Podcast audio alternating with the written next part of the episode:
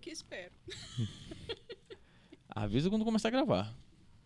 Já começou? Ah, que bom, ele não avisou, a gente já falou besteira. que ótimo. O que eu gosto é disso, Felipe. Roda a vinheta aí, meu bom. Agora vai rodar.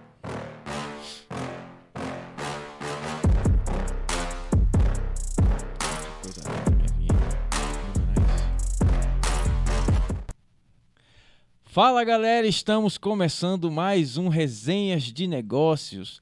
Eu sou Aldo Melo e hoje eu estou sozinho, eu sou executivo de marketing, estou sozinho aqui hoje.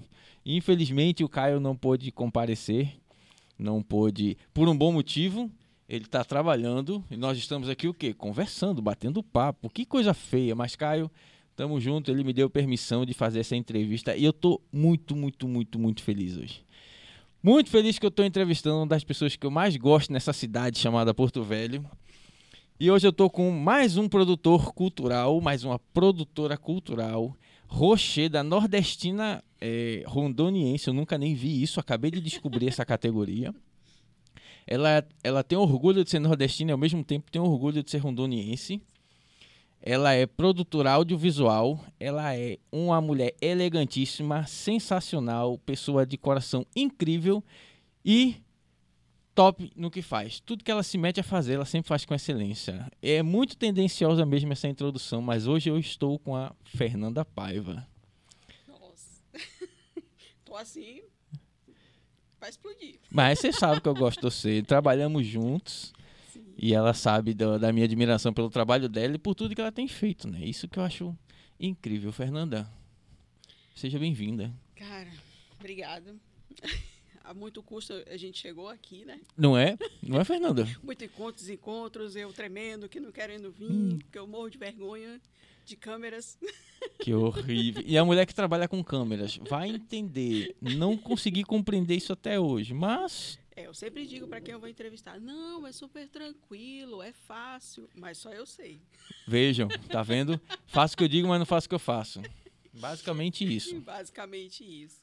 Bom, vou pegar um pouco da sua introdução, porque eu sempre gosto de falar isso, né? Sou rondoniense, é, sou ribeirinha, nasci. Puxa um pouquinho. Aí. Aí, Sabe mexer com o microfone, não, né? Sei. Tô ligado na sua. Uhum.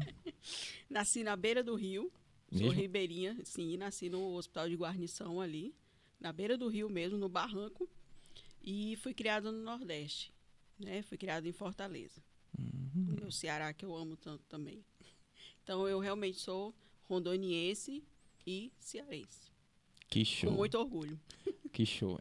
O mais engraçado é que eu eu sou recifense, todo mundo já sabe, só que eu, eu cresci 16 anos da minha vida no Rio Grande do Sul. E bem numa fase de adolescência para maturidade, até, até os 20 e poucos anos, onde é, é uma boa parte da sua formação cultural, Sim. a sua formação como pessoa. Tanto que esteve um momento, eu dancei em invernada, que, para quem não sabe, é tipo a quadrilha, só que da- na, na cultura do, do Rio Grande do Sul. Uhum. A quadrilha junina, tá, gente? Não é quadrilha de, de crime, de bandido, não. E tem uma cultura muito forte lá. E chegou um determinado momento que estava meio que misturando. E eu já não conseguia entender, na verdade, quem eu era, da onde eu vim, Hum. para onde eu ia. Tanto que quando eu voltei para o Recife em 2013, acho que foi, aí eu fui mergulhar historicamente no Recife. E aí hoje eu, eu tenho a plena certeza que eu sou recifense com muito, muito orgulho, com todos os poréns. Eu sou, assim, apaixonado pela minha cidade. Eu, eu tive um, um pai, né, cearense, né? Família do meu pai toda é nordestina e, e eu a mãe rondoniense. Então, eu sou a, a segunda geração da minha família de rondoniense mesmo, né? Mas meu pai, ele sempre tinha muito orgulho, ele, ele amava a Amazônia, né? Ele tinha, assim, meu pai era veterinário e era um cara que tinha um, um amor pela natureza incrível.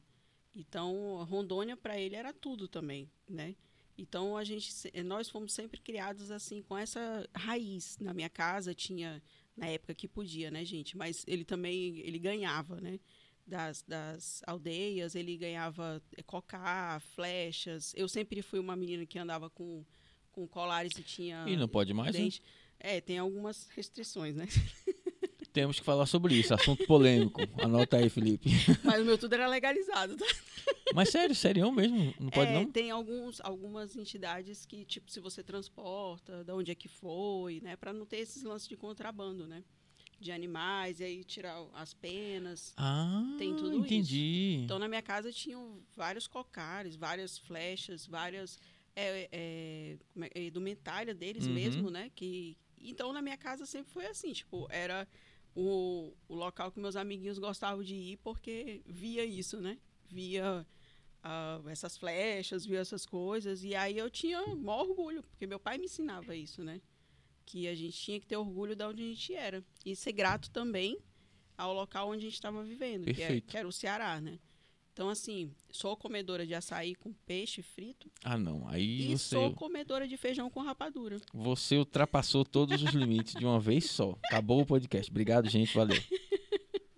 É estranho? É, mas eu gosto. Não, eu, eu sou o cara das misturas, né? Minha esposa sempre diz: Meu Deus, eu não consigo entender por que tu é assim. Eu sou aquele cara que tô comendo, sei lá, cuscuz paulista. Aí eu penso: Poxa, combina uma bolacha creme crack Claro. aqui. E eu vou fazendo essas misturas assim bizarras, sabe? Mas eu não consigo. Açaí com peixe frito não é dá. uma delícia. Não, E eu tomo açaí sem açúcar e o meu peixe fritozinho ali do lado. Você que tá vendo aqui em Porto Velho, você compreende, mas você que tá vendo no Recife, não é esse açaí gostosinho, doce que a gente tem aí, Não. não. Ele é, é, é- Imagine lama roxa É com gosto de terra. Você não falou lama na minha frente, não, de açaí, falou? Não, a gente corta essa parte. Não, eu digo lama pela consistência. Açaí, ele é muito característico, então... Ele, é- porque o açaí, quando sai da região amazônica, ele é um sorvete. Sim. Então as pessoas acham que é aquele negócio durinho, e não. Isso. Ele tem uma consistência parecida com lama, vamos dizer assim. Tem o seu tom terroso, tem uns que realmente Tem. tem um gosto de terra, assim como o tambaqui é um peixe Sim. delicioso. Eu sou muito fã, pra quem odiava peixe. Quando me chamam pra comer um tambaqui, meu amigo, eu levo uma É, coca ainda pra mundo. completar.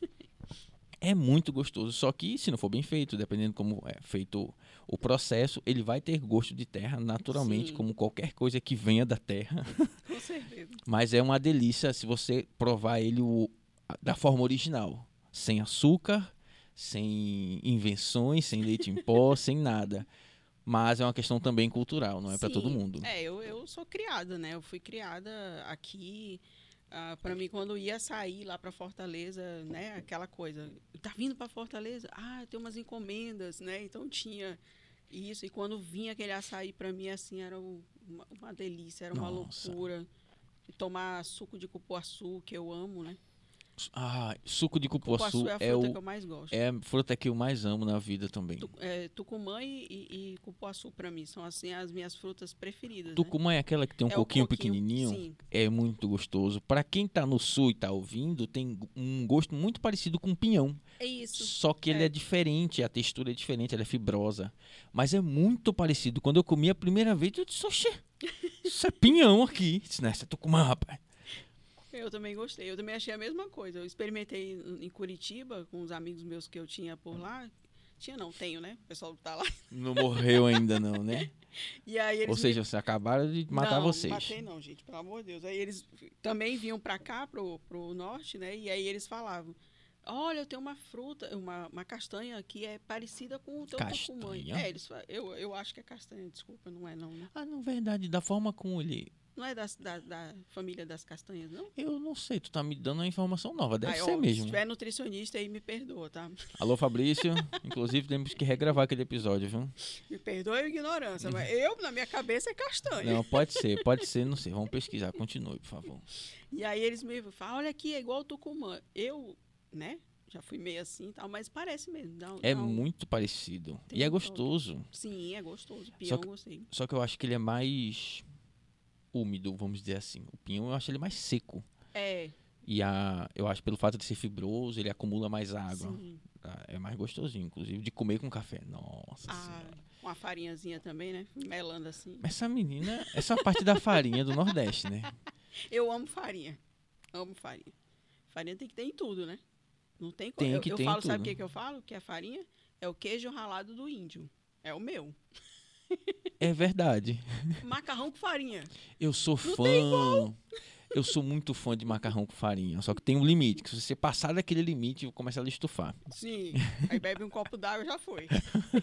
Ó, aqui não está dizendo sobre o que, que é a, a semente do pinhão. Está dizendo que é da espécie de pináceas ou auracariáceas, que é vem da aura, Hum. Eu não vou conseguir falar. E eu, e eu nem vou entrar em detalhes. Ah, eu não vou falar não. Essa, essa planta, essa árvore que você lembrou, isso mesmo. Obrigado. Pra não errar aqui, eu não vou falar não. Mas que bom, bom saber. Mas Fernanda, você, assim, nós temos uma piadinha interna aqui, Hum, que é muito importante a gente sempre fazer porque dá sentido ao resto. A gente sempre começa do começo. muito bem. Isso é importante. Todo mundo responde a mesma coisa. Como é que você chegou onde está hoje? Eu quero saber do início. Sua infância. Seu pai já vi que tem uma influência muito grande Muito. sobre você, seu caráter. Então eu quero saber. Pode começar aí. Temos até 5 da tarde hoje. Ó, o, o audiovisual, ele entrou na minha vida, eu vim até entender isso há pouco tempo. É, como isso já estava enraizado, né? E também veio por uma influência do meu pai. Meu pai, ele era um cara que gostava muito de fotografia, Uhum. muito de arte. Ele, na nossa casa, para você ver, né? Já tinha as indumentárias indígenas, mas já tinha também muitos quadros, né? É, o Nordeste, ele é, respira muita cultura, né? Muito. E o meu pai, ele era um cara que gostava da cultura local. E então assim, na minha casa tinha quadros de pescadores. E aí, assim, então como o Nordeste ele tem essa esse apelo cultural muito grande, né? E eu vivia muito ali pelas praias, né? Porque é, eu sou surfista, ou Hum, era, né? Porque não, você não surfa mais, então. É verdade. então não, eu- é. Porque é. se você for, você vai surfar se novamente. Deus quiser, eu consigo. Rapaz, agora, agora admirei, porque eu nunca tive coragem, não. Então, assim, eu sempre fui surfista desde muito pequenininha mesmo, desde os dois, três anos, já tinha uma minha pranchinha ali, sempre estava em contato com a natureza. Eu amo muito o mar, eu tenho uma conexão muito grande com o mar. E então, assim, eu vivia muito na praia. Quando não tinha onda, estava caminhando. Ou estava ali pelos, junto com os pescadores, porque eu cresci ali no, no litoral do Nordeste, né? No litoral de, de Forta do Ceará, quer dizer, que é Paracuru. Então, a minha área ali é, vamos dizer, eu sou local ali do Paracuru, Pecém, Itaíba. Então, ali foi onde eu cresci. E aí eu tenho um contato enormes até hoje, assim, né? Com grandes amigos meus lá, pescadores. Então, a gente, o pescador chegava, a gente ajudava a puxar a jangada rede. e via tudo que, que eles tinham pescado, aquela coisa toda. Caramba. Então eu tive, eu tive uma infância muito maravilhosa, assim, muito privilegiada, na verdade. Hoje eu vejo assim como eu tive um privilégio, né, de ter, de, de ter me proporcionado esses lugares onde eu pude participar e com a comunidade em si. Porque meu pai ele era um cara de muitas posses, mas ele era um cara também assim extremamente humano. Então ele gostava de que a gente tivesse contato com pessoas de verdade, né? Pessoas que trabalhavam todos os dias, que suavam para ter tudo que eles tinham, né? E, e a gente pôde ter, eu pude ter essa essa educação dessa outra forma, né? De crescer olhando o ser humano. Então a arte ela tem ela tem tudo a ver com isso É o também. reflexo, né? Porque você, quando você vê uma escultura, você não está vendo só uma escultura, você está vendo a vida daquela pessoa projetada ali, Perfeito. né? Então, assim, quando a gente conhece o ser humano, a arte ela acaba eh, influenciando na sua vida naturalmente. Então, quando eu percebi isso, quando eu ganhei a minha primeira câmera fotográfica, uma Yashica, que eu lembro até hoje, Nossa. e eu gastava é, rolos e rolos de foto. E eu só queria de 36 poses. Olha pra isso. E o meu pai dizia, não, pega o de 12 aí. E pensa bem nas fotos que tu vai tirar. Eu, não, quero de 36. Que massa. E daí o meu olhar já era, não era uma foto é, de pessoas, já era fotos de paisagem. Eu já enquadrava um, um coqueiro legal. Eu já tinha essa Você tinha já treinado Isso, o olhar. Natural, porque na minha casa eu vivia cercada de arte. Então, meu olhar já era treinado para aquilo. E aí, Com eu, que idade foi isso? que Você ganhou essa câmera? eu acho que foi com 5, 6 anos. Nossa. E aí, eu, eu fui estudar numa escola que eu acho que ainda existe lá em Fortaleza, é o Geo Estúdio. É, o símbolo dele é o Charlie Chaplin. Hum, Então já tinha ali, né? E aí, é, debaixo da minha sala tinha um mini cinema. E a filosofia dessa escola era tipo você assistir um filme e nesse filme as disciplinas iam sendo trabalhadas. Que massa. Então assim, o cinema entrou com tudo para mim, né? tudo. E aí eu sempre fui muito apaixonada por cinema, sempre via e, e as propagandas eu entendia desde muito pequena. Nossa, ele quis dizer tal coisa. Meu pai, como é que tu sabe disso? Não, porque eu vi e tal. Então eu já tinha, já vem aquilo. Eu acredito muito nisso, que certas profissões, certos caminhos, eles já vêm com a gente, né? E com o tempo se desenvolve. É, isso é, faz parte, inclusive, remete ao nosso primeiro episódio, para quem não viu, veja. O pessoal da Allegro, eles falaram sobre uma metodologia Suzuki, onde o meio influencia a, a sua progressão. Sim, E aí, no final das contas, essa metodologia ela é só adaptada para a parte musical, mas a gente sabe que o, o homem é fruto do meio. Então, se ele está num ambiente bom, um ambiente treinado para isso, e tem o incentivo do seu pai, tem todos os recursos ali, cara, você só não aproveita se você não quiser. É. As nossas viagens de família, ele levava a gente para museu, praças, né? Ó, aqui foi fulano, aqui foi ciclano, essa aqui foi uma homenagem e tal e tal e tal. Então é, é, eu tive essa, como eu vou dizer mais uma vez, eu tive esse privilégio de ter um pai que era um cara que trabalhava muito. Era um empreendedor incrível, era um cara extremamente inteligente, assim, que eu tive o privilégio de ser filha, né, e conviver com ele. E, e ter esse privilégio de ser um cara desse jeito, que foi cultural, foi culto também, né? Porque ele estudou fora, né? Época de ditadura, f- morava no, no Rio de Janeiro, estudava. Então era um cara que também teve seus privilégios, né? Teve as suas oportunidades também para ter essa bagagem cultural. E é que eu acredito muito, né? Eu acredito que um ser humano melhor é um ser humano quando ele tem uma cultura.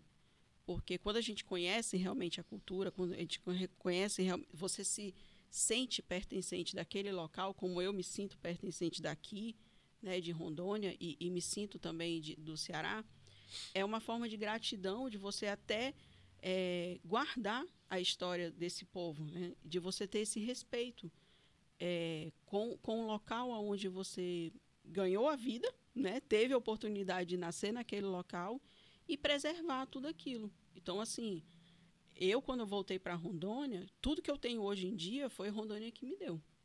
Né? O filho que eu tanto amo e o filho que eu tanto sonhava em ter, que nasceu no hospital Hum, aonde eu nasci, que é um ribeirinho nato também. E, e esse, e ele é mesmo, porque ele é filho de dois rondonienses, né? Então, esse é ribeirinho mesmo. E é um menino que está entrando na mesma área que eu. Então, assim, você vê que há um, uma, uma, um ciclo, né? Quando você... Ele é naturalmente apaixonado por, por Porto Velho. Mas ele fala para os amigos dele, eu sou apaixonado porque eu vi a paixão da minha mãe pela, e a gratidão dela pela terra. E aí, quando você tem gratidão e paixão pelaquele local, tudo se transforma uhum. porque você valoriza aonde você mora. Desde os pequenos detalhes, você tem aquele detalhe de arrumar a frente da sua casa, de você não jogar o lixo na rua, de você preservar as praças, de você ter orgulho de mostrar e tirar foto e postar, isso aqui é minha terra, isso aqui é meu local. Então as coisas começam a se transformar e você- quando você pensa que um negocinho de nada se transforma em tudo, até você ser um, um colaborador do seu próprio estado sem ter que ser obrigado a fazer nada, como eu sou. Tipo, eu, eu tenho uma gratidão por Rondônia de tudo, porque o que eu sou e o que eu pretendo ser vai ser Rondônia que vai me dar. Porque foi aqui que eu aprendi, né? Foi aqui que eu fiz a minha faculdade, foi aqui que eu iniciei minha carreira, foi aqui que eu estou ganhando meu ganha-pão é, cultural na área da cultura e na área da publicidade, que hoje em dia é, é muito difícil você ganhar dinheiro nessa área e eu estou conseguindo. Então, assim, eu acho importante a gente ter essa gratidão da onde você veio e ter essa preservação. Não só gratidão, mas é a preservação, né? De você dar um retorno para aquilo que a terra te deu. A preservação é a consequência né, da gratidão. Sim. É, você falando aí, eu tô quase chorando.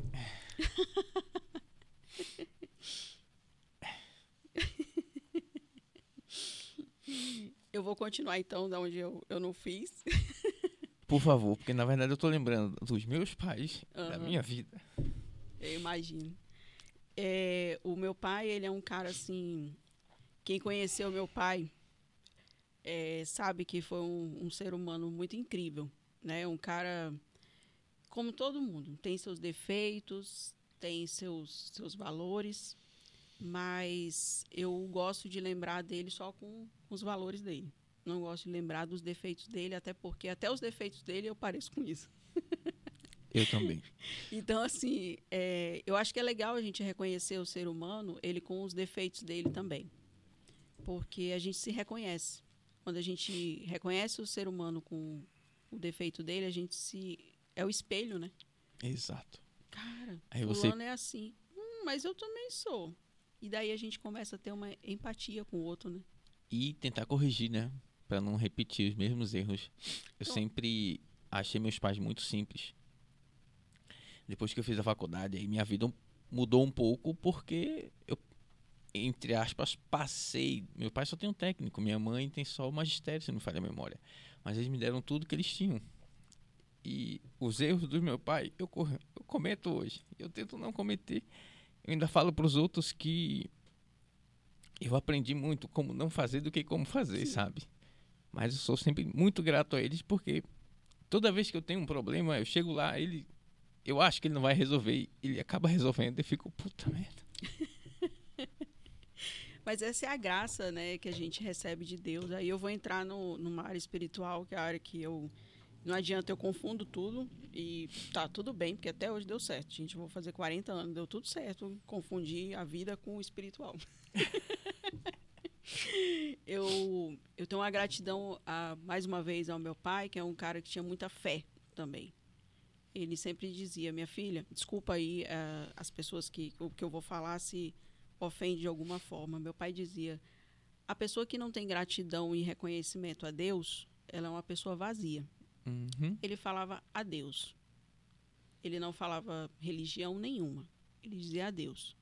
Então, eh, na minha casa, a gente, cada um tem um, um- tinha, né? eh, seguia uma religião diferente. Meu pai era espírita e tinha um respeito e uma admiração muito grande pelo candomblé também.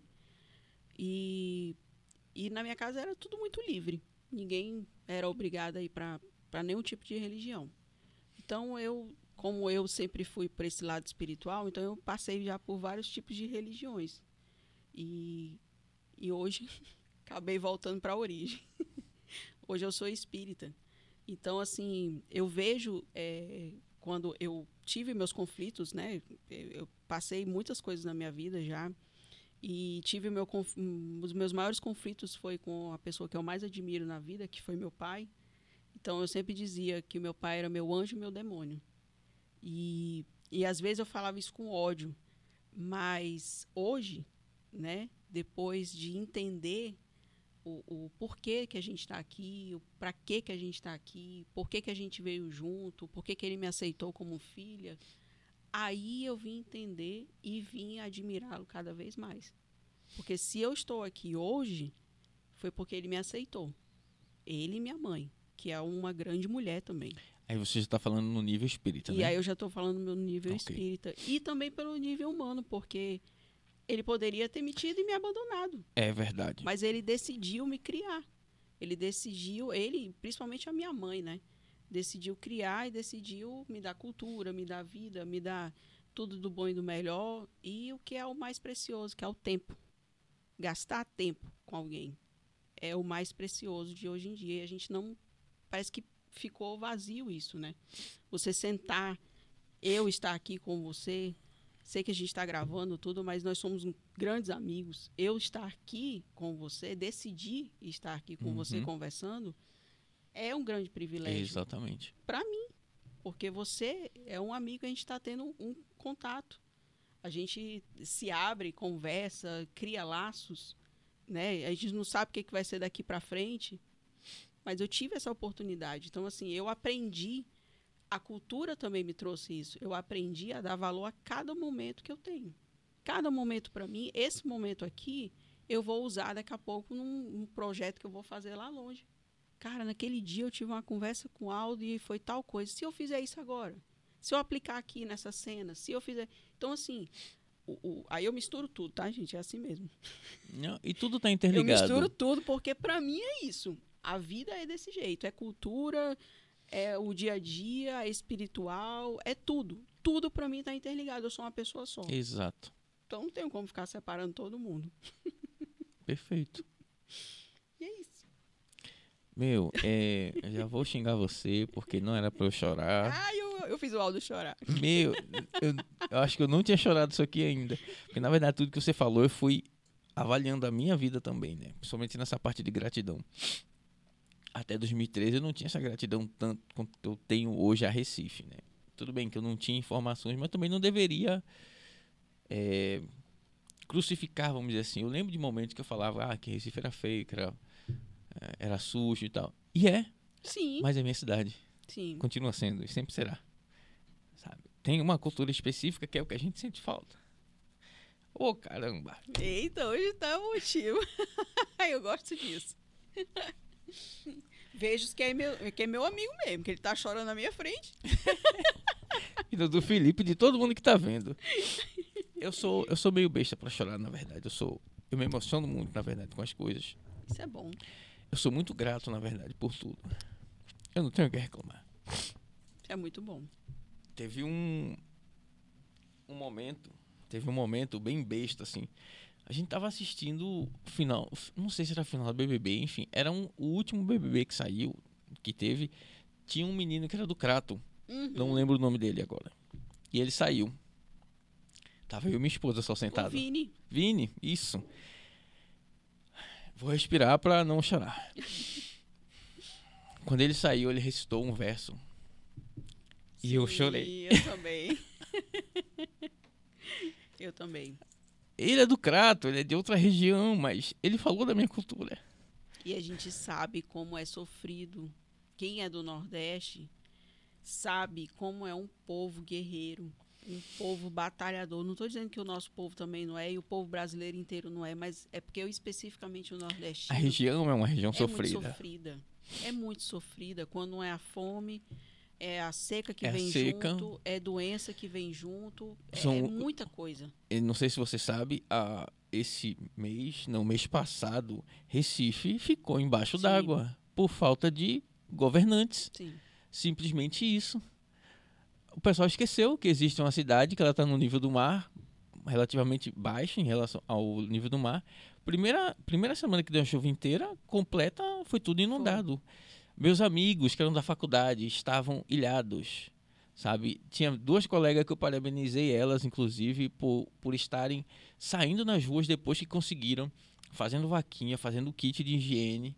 Por quê? Porque os governantes só vão lá o quê? Pegar dinheiro. E isso está em todas as esferas. Ninguém está nem aí para nada. E eu descobri que existia um projeto, que existe um projeto feito pela Univers- Universidade Federal de Pernambuco de correção do escoamento. E nunca fizeram. Meu Deus. Por quê? Porque segue aquela mesma máxima. Não vou fazer nada para baixo do solo, porque ninguém vai ver Não dá voto. não dá voto. Cara, isso é um absurdo. E o pior é que eu, eu não posso julgar as pessoas que venderam o seu voto Não. é, por, porque, por, por um puxadinho na casa, por um- uns 100 reais que ajuda na feira. Porque aquela pessoa também está precisando há muitos anos. A gente não tá na pele deles para decidir. Exato, Não tá. A gente não tem esse direito de, de julgar porque exato, a gente não tá passando pelaquela necessidade momentânea. exato. A gente não conhece a realidade do outro. Eu acho que aí puxa um gancho do que a gente está vivendo hoje, né? Os dias que a gente está vivendo hoje. A, a, a permissão que a pessoa se dá em criticar o próximo. Você vê, as redes sociais proporcionou isso de uma forma Nossa. Na verdade, só expandiu. Quem era uma Sim. pessoa boa, expandiu e alcançou mais pessoas. Quem era pessoa ruim, que não tinha voz, agora ela se mostrou. Sim. Só isso. É que nem dinheiro. Se você é uma pessoa boa, você vai fazer É. mais pelos outros. verdade. Se você é um, perdão a palavra, um cuzão, você vai ser um, um cuzão com dinheiro. E a gente tem que tomar cuidado hoje em dia, né? É, é, Nós que somos da cultura, é, a gente está passando por umas retaliações difíceis também, né?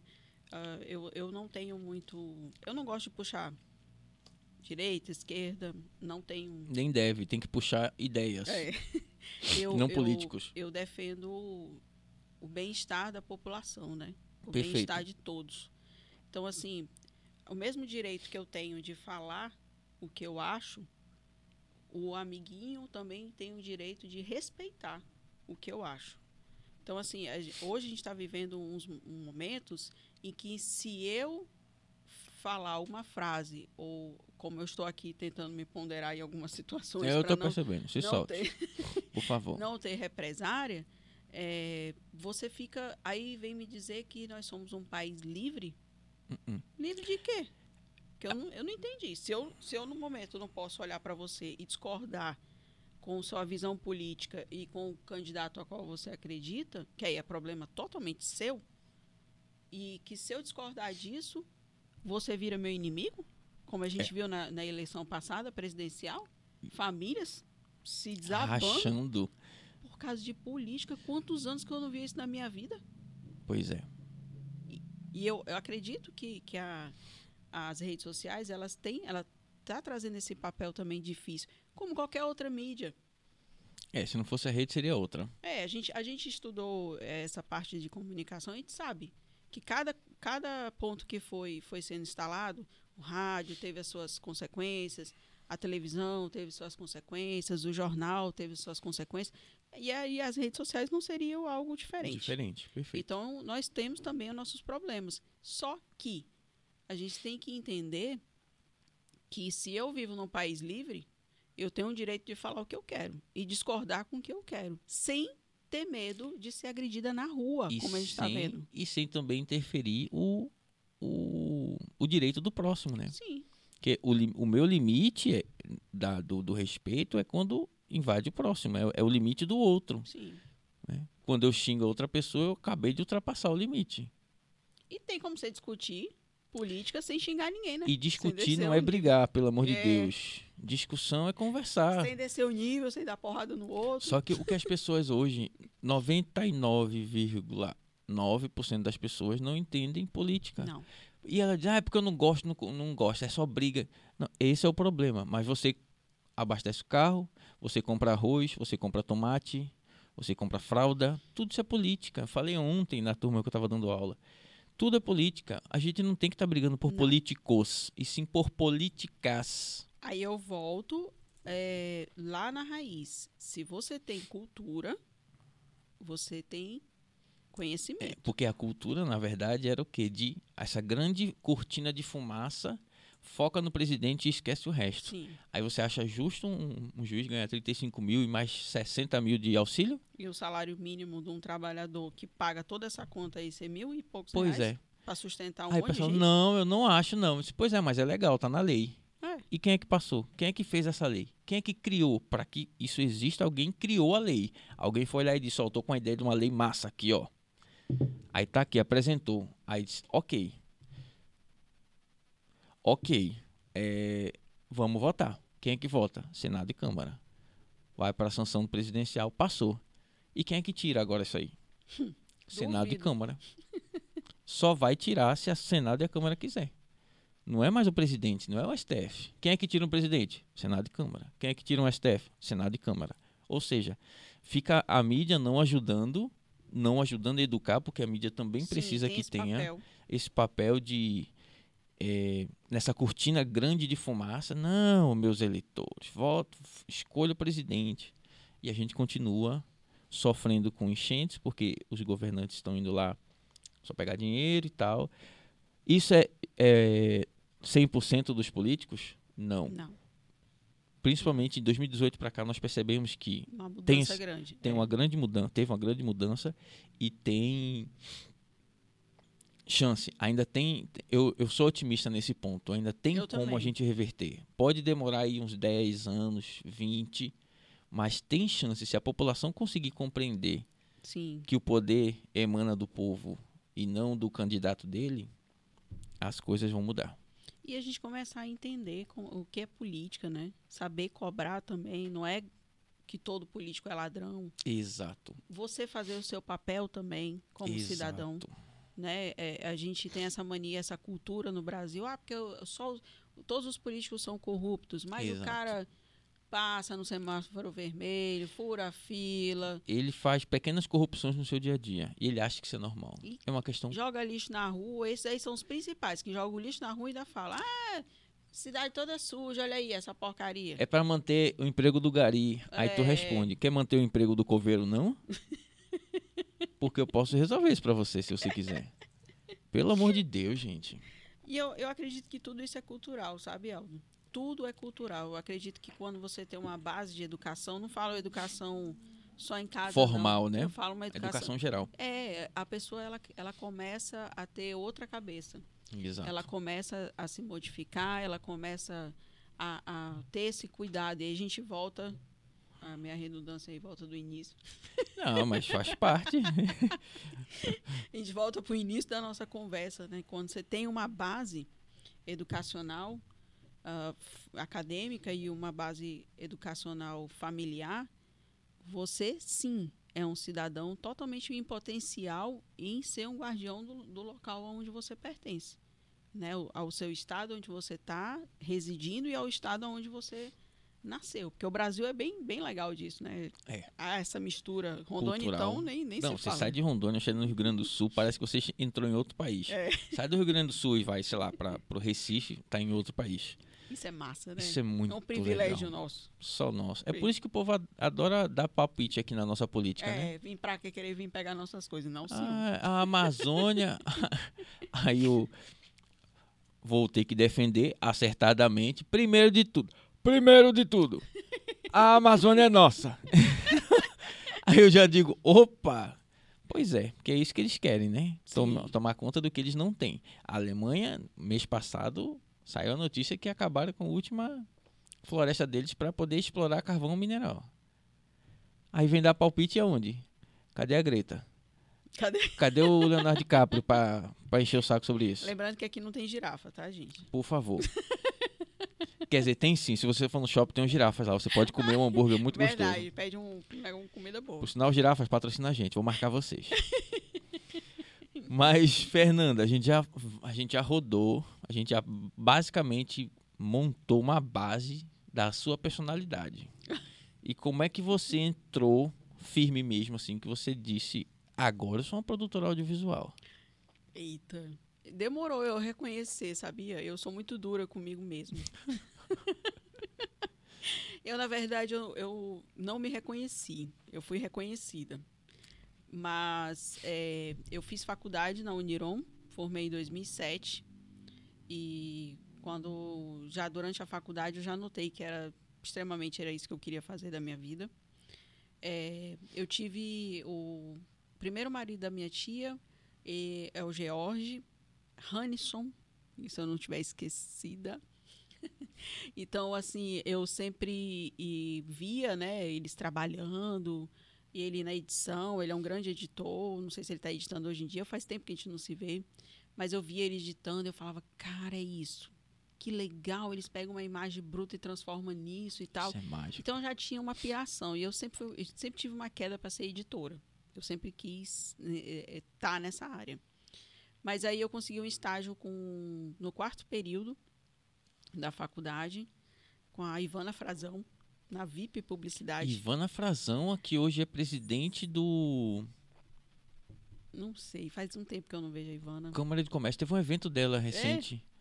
A Ivana Não, é, não é uma negra de isso, black? linda, Nossa, eu, eu conheci por causa desse evento inteligentíssima. E eu fiquei, assim, muito tentado em chamar ela pra participar. Mas eu Você disse, vai ela, adorar ela não vai ela. querer vir aqui, não é possível. Uma mulher incrível, uma mulher que tem uma Eu ach- responsabilidade imensa na publicidade rondoniense. Eu tá? achei que ela tá. Eu não sabia que ela era. Ela... Sim, a Ivana é uma potência. A Ivana chefiou campanhas políticas, aí cabeçou campanhas políticas Cara, agora eu vou querer chamar ela boas, mesmo. Meu muito Deus. boas. Ivana é uma mulher muito inteligente. E, e aí foi a Ivana que me colocou nessa área. Ela que falou, Fernanda, o que, que você acha de você fazer, eh, ser produtora? Eu estudei publicidade, né, gente? É, Não tinha muito, assim, específicas áreas, né, de, do audiovisual. Ela mesma, Ivana. Ela, é- ela fez um evento esses, esses tempos. Ela é Interfrazão, negócios internacionais. Saiu em todas, Legal. todo, toda a mídia. E aí eu, me chamou a atenção porque ela é é rocheda, assim. Pelo pouco que eu vi dela, a mulher, O ela passa quê? por cima de tudo, assim, pra resolver os problemas ela é dela. incrível, cara. Ela é incrível. E aí ela me colocou nessa área, me foi me ensinando o que que era. Ó, a produtora faz isso, produtora faz aquilo e tal, vai procurando na internet, isso, aquilo, outro, e fui indo. Aí, com o tempo, fui chamada para. Tive uma outra oportunidade de trabalhar para o Universitando, que era um, um programa da Faculdade de São Lucas. Quem apresentava era o Jaime Gazola. E era um programa muito massa. Era, tinha assim, era, vamos dizer assim, um fant não fantástico, não, vamos dizer, deixa eu ver o que, Globo Repórter, mas com cara de jovem. Ah, que massa. A gente contava desde o tipo, ah, o que, que é a dengue? A gente não contava que era dengue, né? O mosquitado. A gente vinha tendo uma storytelling história completo. até incompleto. Era um programa de Pô. meia hora, TV aberta. E eu aprendi muito, muito, muito, muito. Lá foi assim a escola, né, que eu tive. E aí eu tive a oportunidade de trabalhar com o André Kran, que eu falo que é o meu mestre, né? Foi o cara que me iniciou em tudo eh, na publicidade e realmente me ensinou o que que é ser uma produtora audiovisual. Fernanda, uma produtora audiovisual, ela tem que conhecer de lente, de câmera, de cabos, ela tem, tem que saber como é que é os equipamentos, ela não precisa dominar tudo, mas ela precisa conhecer. E eu falei, beleza, né? Eu sempre fui meio punk dark. e aí a gente foi indo e ele falava, isso era eu e ele que saía para gravar. Às vezes vinha um, um repórter que era o Flávio Terracini, que é um biólogo muito massa também. E aí, quando o Flávio não ia, era eu que ia, né? Então eu aprendi já a fazer a reportagem. Daí eu já ficava com a câmera lá e já. E se virava nos 30.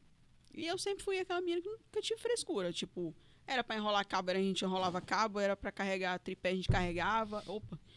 Eita, meu Deus do céu. Relaxa. Fique à vontade. Então, assim, eu entrei de cabeça. Então, eu vi aquela, aquilo que eu amava. E daí foi indo, foi indo, foi indo, foi indo. Eu passei por muitos locais, passei por muitas produtoras aqui, muitas agências de publicidade. É, fiz muito, fiz filmes, trabalhei na SIC TV, que eu acho que é um, foi um divisor de águas para mim, porque quando eu fui para a SIC TV, eu fui convidada para fazer um reality, primeiro reality de Rondônia, que é o meu xodó da minha carreira, é o, é o que eu mais tenho, assim, um amor incrível pelo aquele trabalho, porque, cara, fazer um reality é foda. Desculpa eu Eu falar. imagino. Não, fica Fazer tranquilo. um reality em Rondônia. Não foi o do, dos colchões, né? Lá do BBB dos colchões. Não. Não sei se você lembra disso. Meu, o pessoal do Recife me perguntando, cara. Mas foi sensacional a E ideia. eu tenho um orgulho muito grande desse trabalho. É um trabalho lindo, com uma equipe muito foda. Uma galera que tinha, assim. A gente tinha muita força de vontade de fazer a coisa acontecer. Veio pessoas da Record Nacional Nossa. e viram o nosso trabalho. E era um diretor de conteúdo, não vou lembrar o nome dele, mas era um diretor de conteúdo da Record Nacional que chamou a gente para dar os parabéns, porque ele não, não, não entendia. Na minha cabeça, eu acho que ele falou bem assim, ó. Na minha cabeça, tá? Como é que esses indinhos fizeram um negócio desse? Não é a primeira vez que eu ouço isso. Gente, e os equipamentos que a gente tinha para fazer aquilo? Tudo louco. Era um Tudo milagre. de louco. Sabe aqueles loucos que falam assim: vamos fazer essa merda acontecer? Bora mostrar pra todo mundo que a gente sabe fazer? Bora. E foi o que rolou. Duas temporadas, tá, galera? Qual é o nome? Eu quero pesquisar. Chefe de casa. Chefe de casa. Duas temporadas. Até hoje eu olho, eh, já passou um tempinho, foi 2016 ou 2015. Claro, os equipamentos hoje, né? São monstros. Não, e Mas todo pra, dia tem lançamento, né? Você dá dá. pra ver a essência, sabe? A essência de corte, a essência de, de Dedicação. de dedicação. Você vê que há um cuidado. Né? Teve também, nós tivemos uns três chefes de cozinhas assim incríveis também na primeira temporada, que é o Diogo Sabião Ah, e o Emildo Oliveira, né? São dois grandes chefes. O Emildo tem uma história pancada, ribeirinho, ribeirinho nato, nato, nato, nato. O cara cresceu pescando o peixe dele lá e, e tal, se formou em, em gastronomia. Só falta dizer que ele é bonito, ele é o Rodrigo Hilbert do, Não- da Rondônia, não- de Rondônia. Ai, amigo, desculpa, tá? ok, passo pro próximo. Não precisa terminar. Emildo, sabe que a gente é um grande, nós somos grandes amigos, mas eu não posso mentir. É verdade, é melhor que no minta. Cada um tem sua beleza, tá, amigo? Diogo Sabião tá aí, né? Tá, é o Diogo Sabião, pra quem não sabe, saiu no Masterchef. Não, é. Não, no. São tantos programas de cozinha. Mestre dos Sabores. Mestre dos Sabores. Estourou. Eu quase pirei quando eu vi aquele menino lá, porque a gente. A gente sabe, né, Diogo? A gente pode falar. A gente, eu e o Diogo, a gente brigava muito. o Diogo me chama de antipático, eu chamo ele também, porque são dois antipáticos mesmo. ok. Diogo Sabião já não vem mais pra cá. Não, vem sim, é meu, meu, meu best. Obrigado, Fernando. Acabou de acabar com o nosso Não, a programa. gente, a gente briga e a gente se ama, é assim. E eu fiquei assim, quando eu vi o Diogo, eu pirei. Eu pirei porque é um cara que merecia muito estar lá, sabe? Mostrar a- o orgulho também que ele tem. Ele tem as raízes dele, né? Libanesas, lá da mãe dele e tal, mas ele é de Rondônia, é do Acre também. Ele é dividido que nem eu. É onipresente, já percebi. Então é um cara que merecia muito estar lá. E, na minha opinião, merecia ter sido campeão, tá? E ninguém tira disso. Mas, assim, e na terceira temporada veio o Gustavo Gurgel, que é uma lenda. Uma lenda de Porto Esse nome Velho. não me é estranho. Uma lenda da Uni.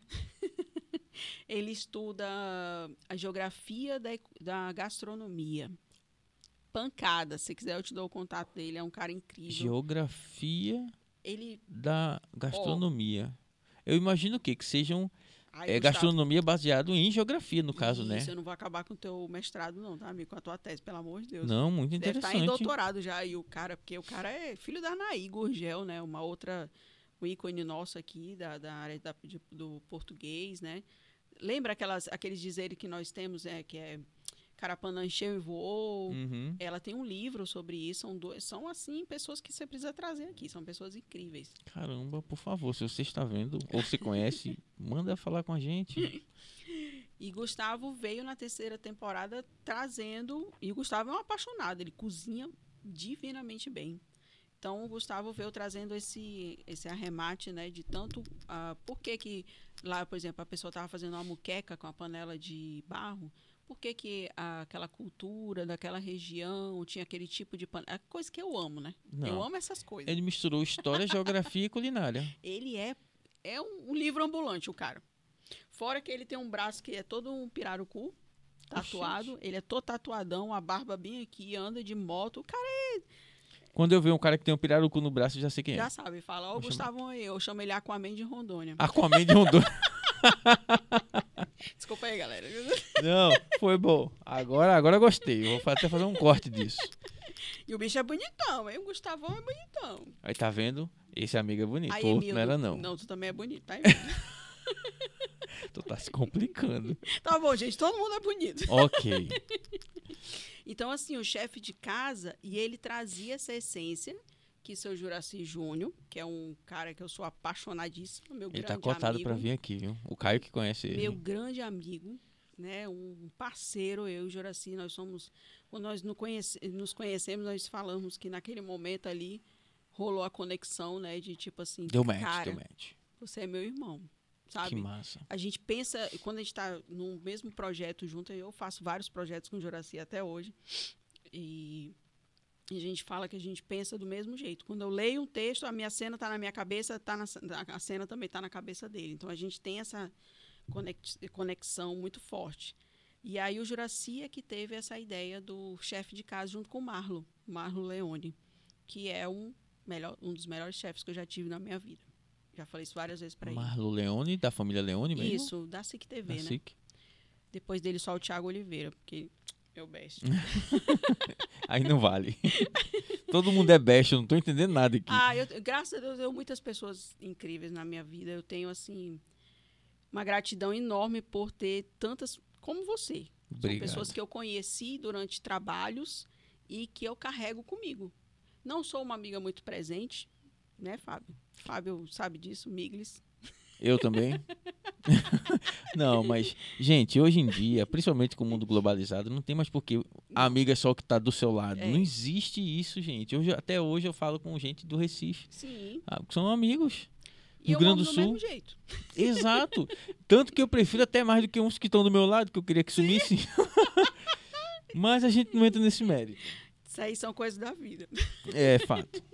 Então, é, voltando ao chefe de casa, que eu defendo muito porque é um projeto genuíno, rondoniense.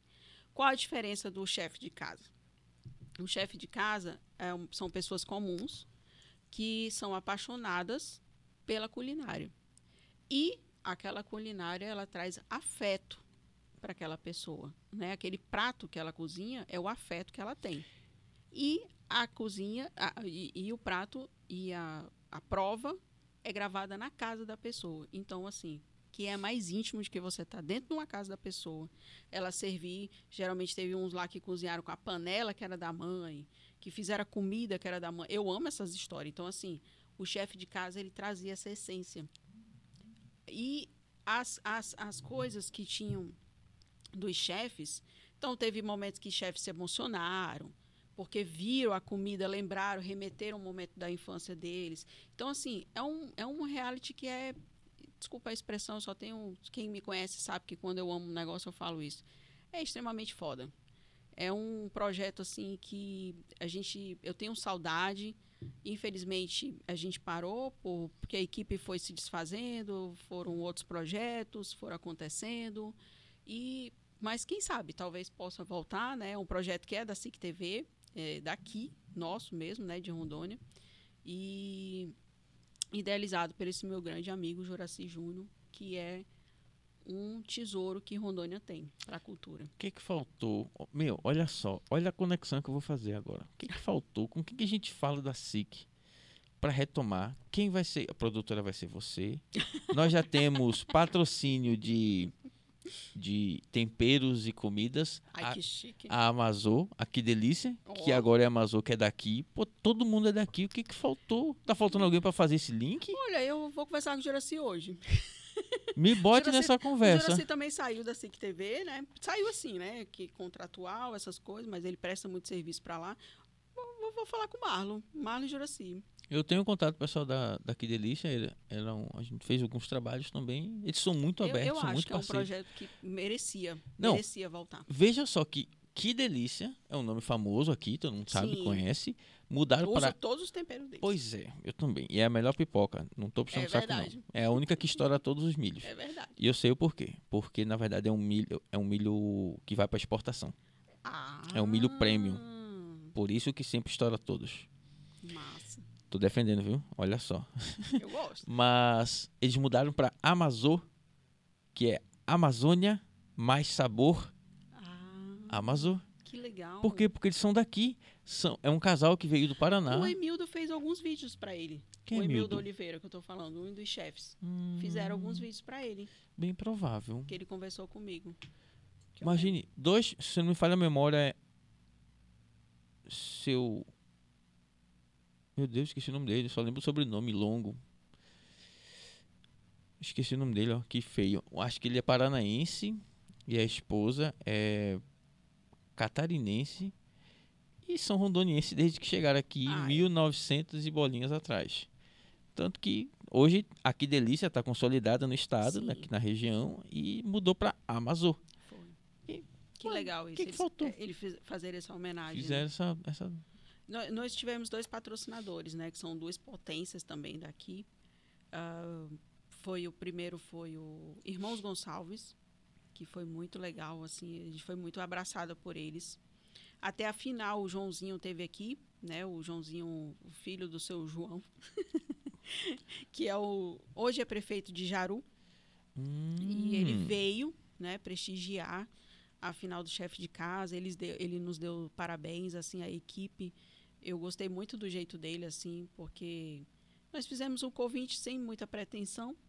E, e ele veio e curtiu muito tudo que estava rolando lá no, na, na final do chefe. E é- Você sabe, gravação é muito cansativa. Agora imagina a final do, de um reality oh, a tensão que é. E assim, ele foi muito legal. Ele, veio ele, a esposa, se eu não me engano, e mais uma convidada, que eu não lembro de quem era.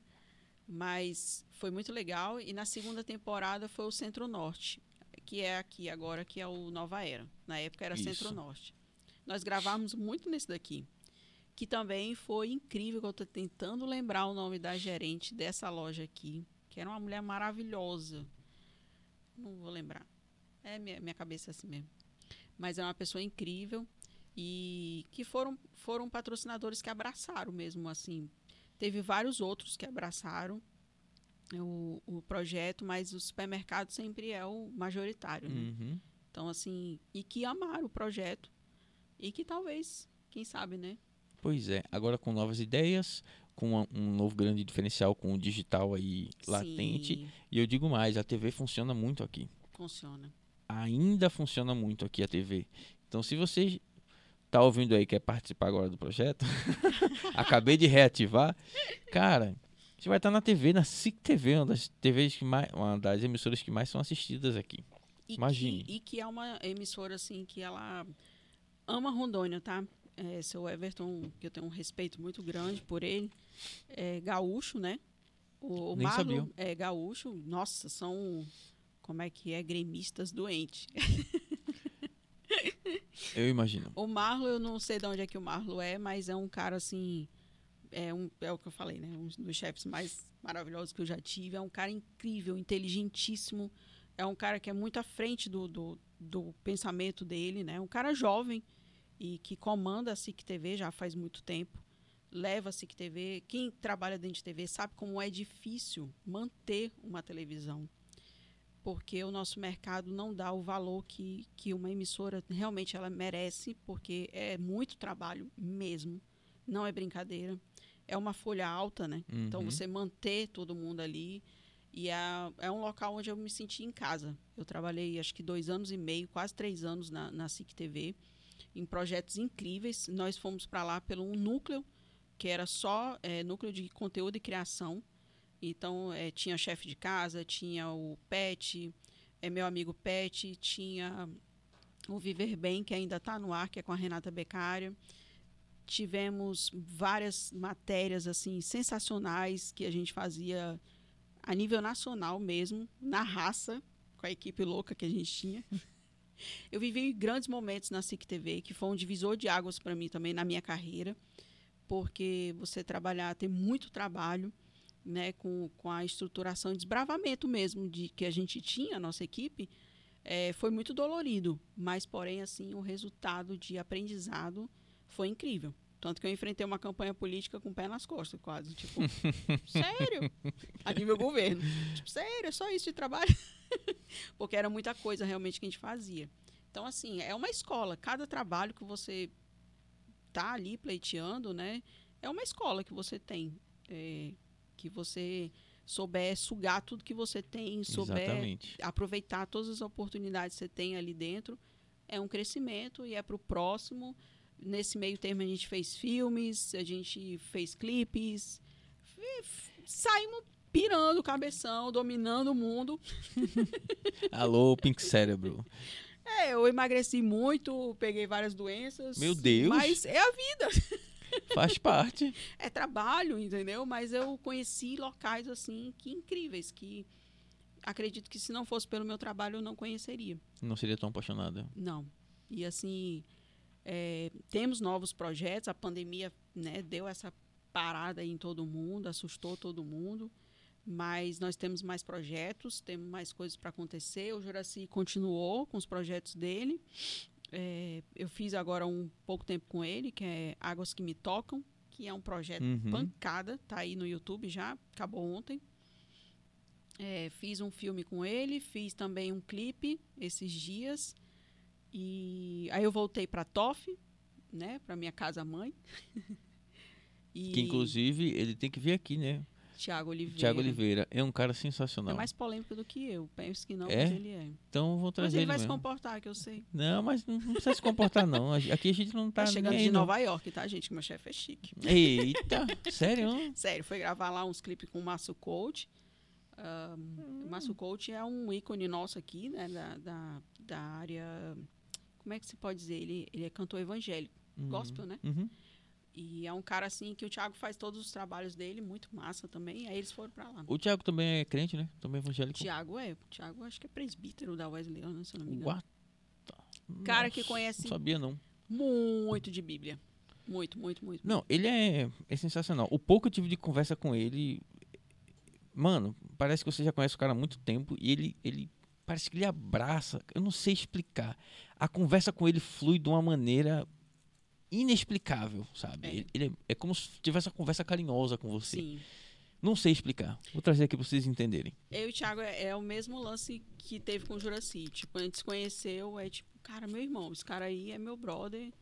E a gente leva pra vida. Eu tenho o Thiago como. Eu não gosto de ter amizade com o chefe. Mas o Thiago, ele primeiro foi meu amigo e depois virou meu chefe. Então, assim, é um cara que a gente conversa muito sobre a vida.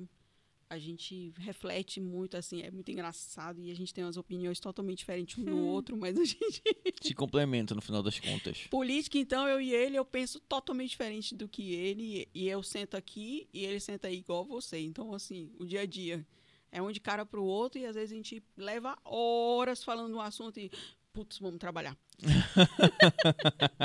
Depois de perder uma hora, vou te contar isso aí, viu? Mas é um cara que também, todos os projetos que eu tenho, Thiago, vamos fazer tal coisa, bora. Arruma aí que eu faço. Então, assim, a gen- e a gente fez filmes incríveis também. O Thiago é um cara que eu tenho uma profunda admiração. É um profissional, assim, raríssimos. Que você ter o privilégio de conv- conviver com um cara assim. É um editor, editor, montador, colorista, trilhador. O cara é um diretor de fotografia, é um diretor. Cara. Você entrou num assunto. Antes da gente entrar, me lembra que eu vou esquecer do filme que foi premiado, Ah, sim. Nazaré.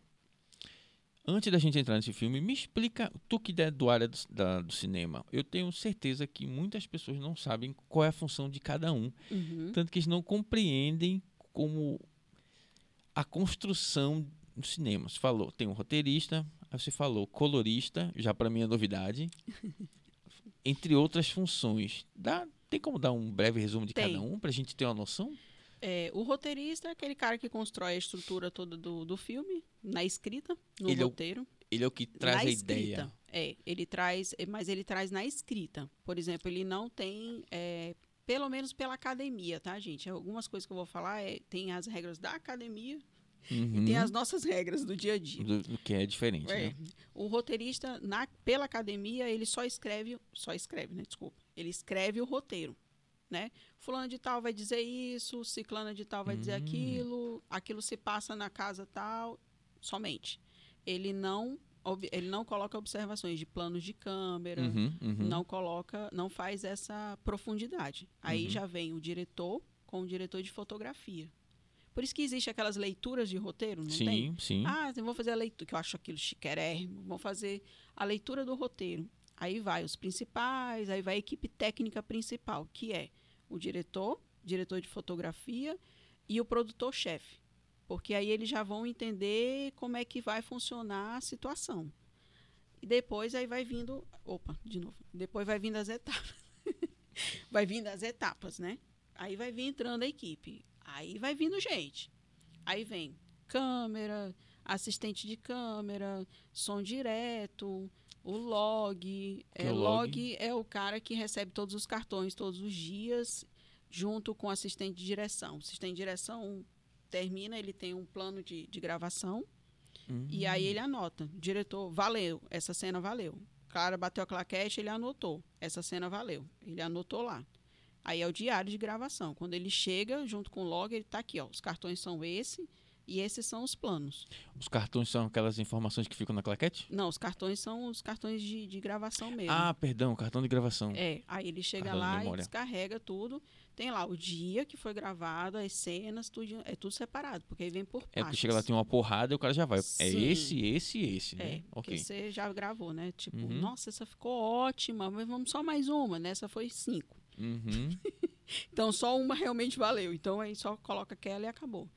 E aí vem quem mais? O, dire- o som direto, aquele cara do boom, ou que coloca lapela, né? O que vai cuidar do som da cena. Isso, e aí ele fica lá com, com o fonezinho dele, que nem a gente. Opa.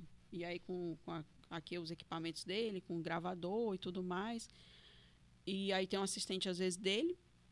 O câmera é aquele cara que tá lá Cuida só operar. da câmera, só pra... enquadramento. Isso. Não, enquadramento é o, é o diretor de fotografia. Mas é- o- não é o câmera que vai tangibilizar o que o diretor de fotografia disse? Isso, isso. De- Ok. a- Às vezes também tem até um assistente, né? No Uhum. na modo da academia, ele tem um assistente que ele prepara tudo lá. Às vezes tem um foco que é aqui fora, que é manual. Ou ele tem um faz a foquista do lado, metragem, né? Que é com o foquista e faz a metragem. Ou às vezes é o assistente mesmo que já coloca lá. E aí, ele, às vezes ele aperta o REC. É o cara que é o... Lá para fora é assim. O diretor de fotografia é aquele cara que vai escolher as cenas onde vai ser acontecido, onde ele vai desenhar a luz, né?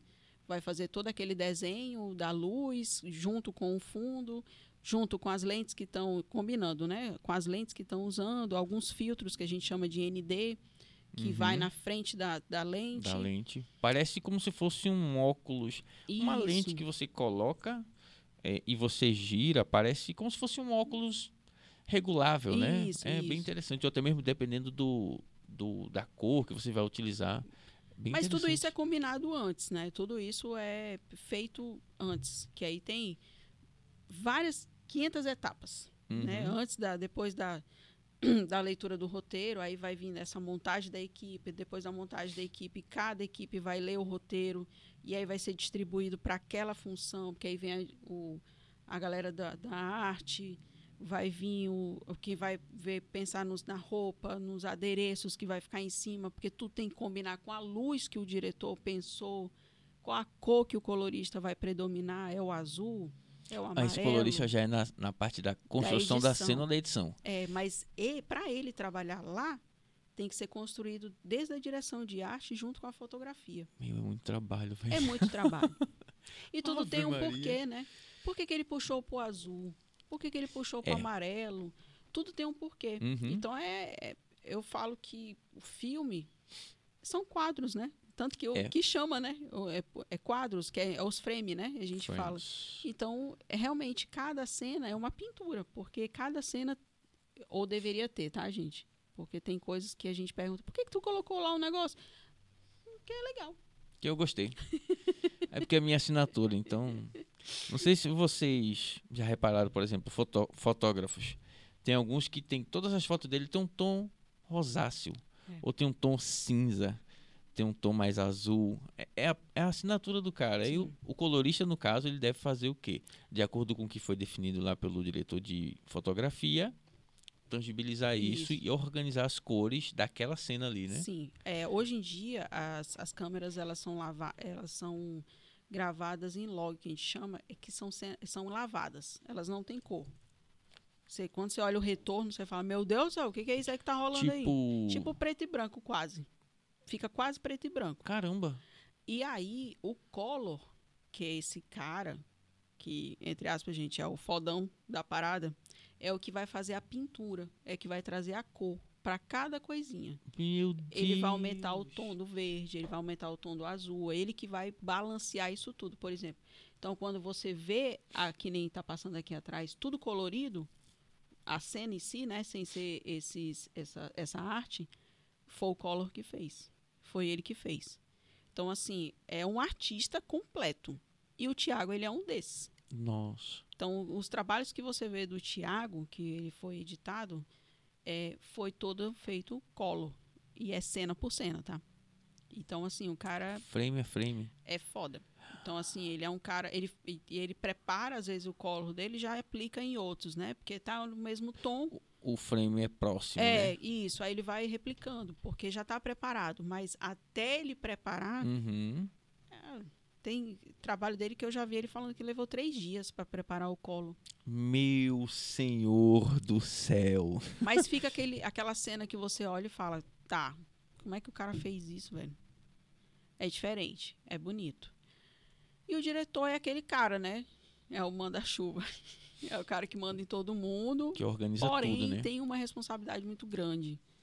Porque tudo vai sair da cabeça dele, né? A idealização tem toda essa equipe, né? Os chefes de equipe, para poder dar esse suporte para ele, que permite a opinião também das pessoas, né? Cada um na sua, na sua área. Mas o diretor é o cara que vai idealizar tudo, né? Ele vai trazer Ele a é vida. o CEO, vamos dizer Sim. assim. É o cara que vai trazer vida para aquele, para aquele trabalho, né? Então, assim, a gente sabe histórias, histórias aí de diretores, né, que conseguiram é, fazer com que a equipe é, acreditasse no projeto dele, que está dentro da cabeça dele, e a coisa aconteceu. E teve diretores que não, né, que não, não rolou.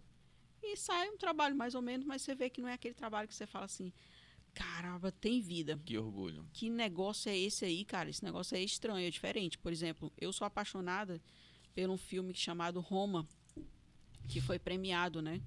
Do Quaron. É um filme preto e branco, que ele conta a história dele, uma, de lembranças deles da, da infância dele. Quaron é mexicano e ele fez um filme totalmente preto e branco, porque na cabeça dele ele lembrava das lembranças dele era em preto e branco. E é um filmaço, um filmaço, eu acho que 2018 ou 2019, é, é, Roma foi premiado, ganhou como melhor filme do Oscar, e ele ganhou como melhor diretor. Então, o cara, assim, foi consagrado, porque melhor filme e melhor diretor é os dois, os dois maiores prêmios. E, e, e ele é o diretor, ele é o roteirista, ele é o diretor de fotografia. Meu Deus. E provavelmente ele é editor, ele só não quis colocar como edição para não ser o supremo, né? Ok. Mas eu acho legal porque o cinema mexicano é bem o nosso estilo.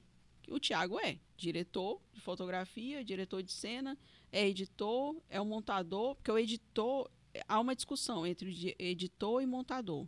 O editor é aquele cara que coloca tudo na timeline e faz os primeiros cortes, que a gente fala esqueleta, né? Uhum. Deixa lá as cenas que valeu. O montador, ele vem trazer a vida para aquele para aquela ele vem desenhar as cenas por cenas ele vem entrelaçar essas cenas, ele vem entender qual o eixo está certo, se não está certo, os planos e tudo mais. Tem montador como o Daniel Rezende, que é o montador do Tropa de Elite e que virou diretor, né? Que se virou não, se fez diretor, porque o cara estuda para ser diretor e fez o o, o Bozo, o, O filme, filme. o filme do Bozo. Ele assina como diretor. E eu vi ali um filme que é montado pelo, que é dirigido pelo editor.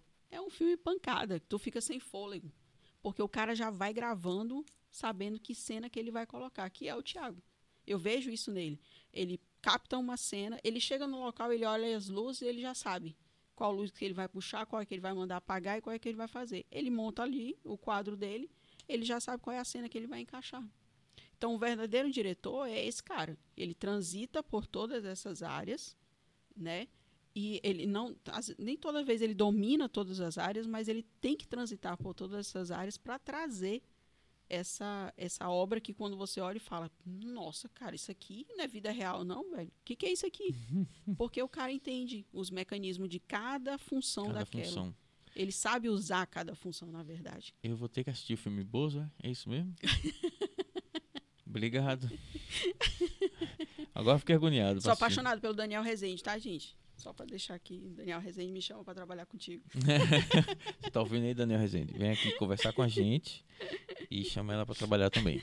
Thiago, não fique chateado não, tá? Não, o Thiago não fica não. Cara, que construção louca. Eu não sabia que era tão, tão complexo. Eu imaginava que era complexo, mas não tão complexo. É muito. E é, é apaixonante, né? Ah, nós fizemos um filme chamado Balanceia, que é, foi uma experiência do Juraci indo para Parintins. E aí ele teve artista, né, gente? Sabe como é que é artista, né? Lá, teve um, um sono lá e tal. Quando acordou, ele escreveu uma poesia. Aí ele me mandou. Tu acha que isso aqui rola um filme? Eu falei, porra, claro que rola. Doida pra trabalhar, claro. Claro que rola, velho. Vou falar com o Thiago.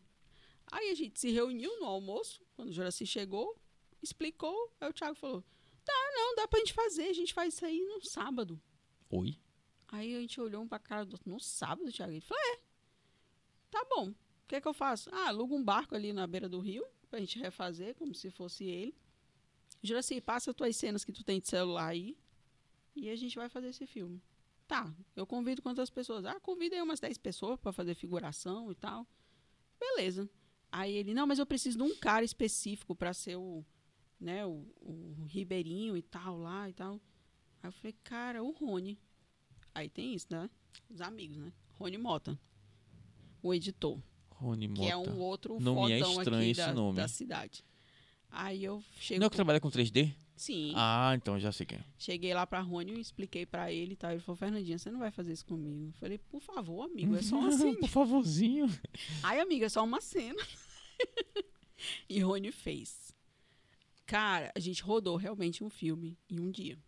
Nossa. E esse filme, pra acabar de completar, foi premiadíssimo, tá? Tudo quanto é lugar e quanto é festival, a gente ganhou até Meu o Cine Amazônia. Deus. E, cara, qual é o resultado disso tudo?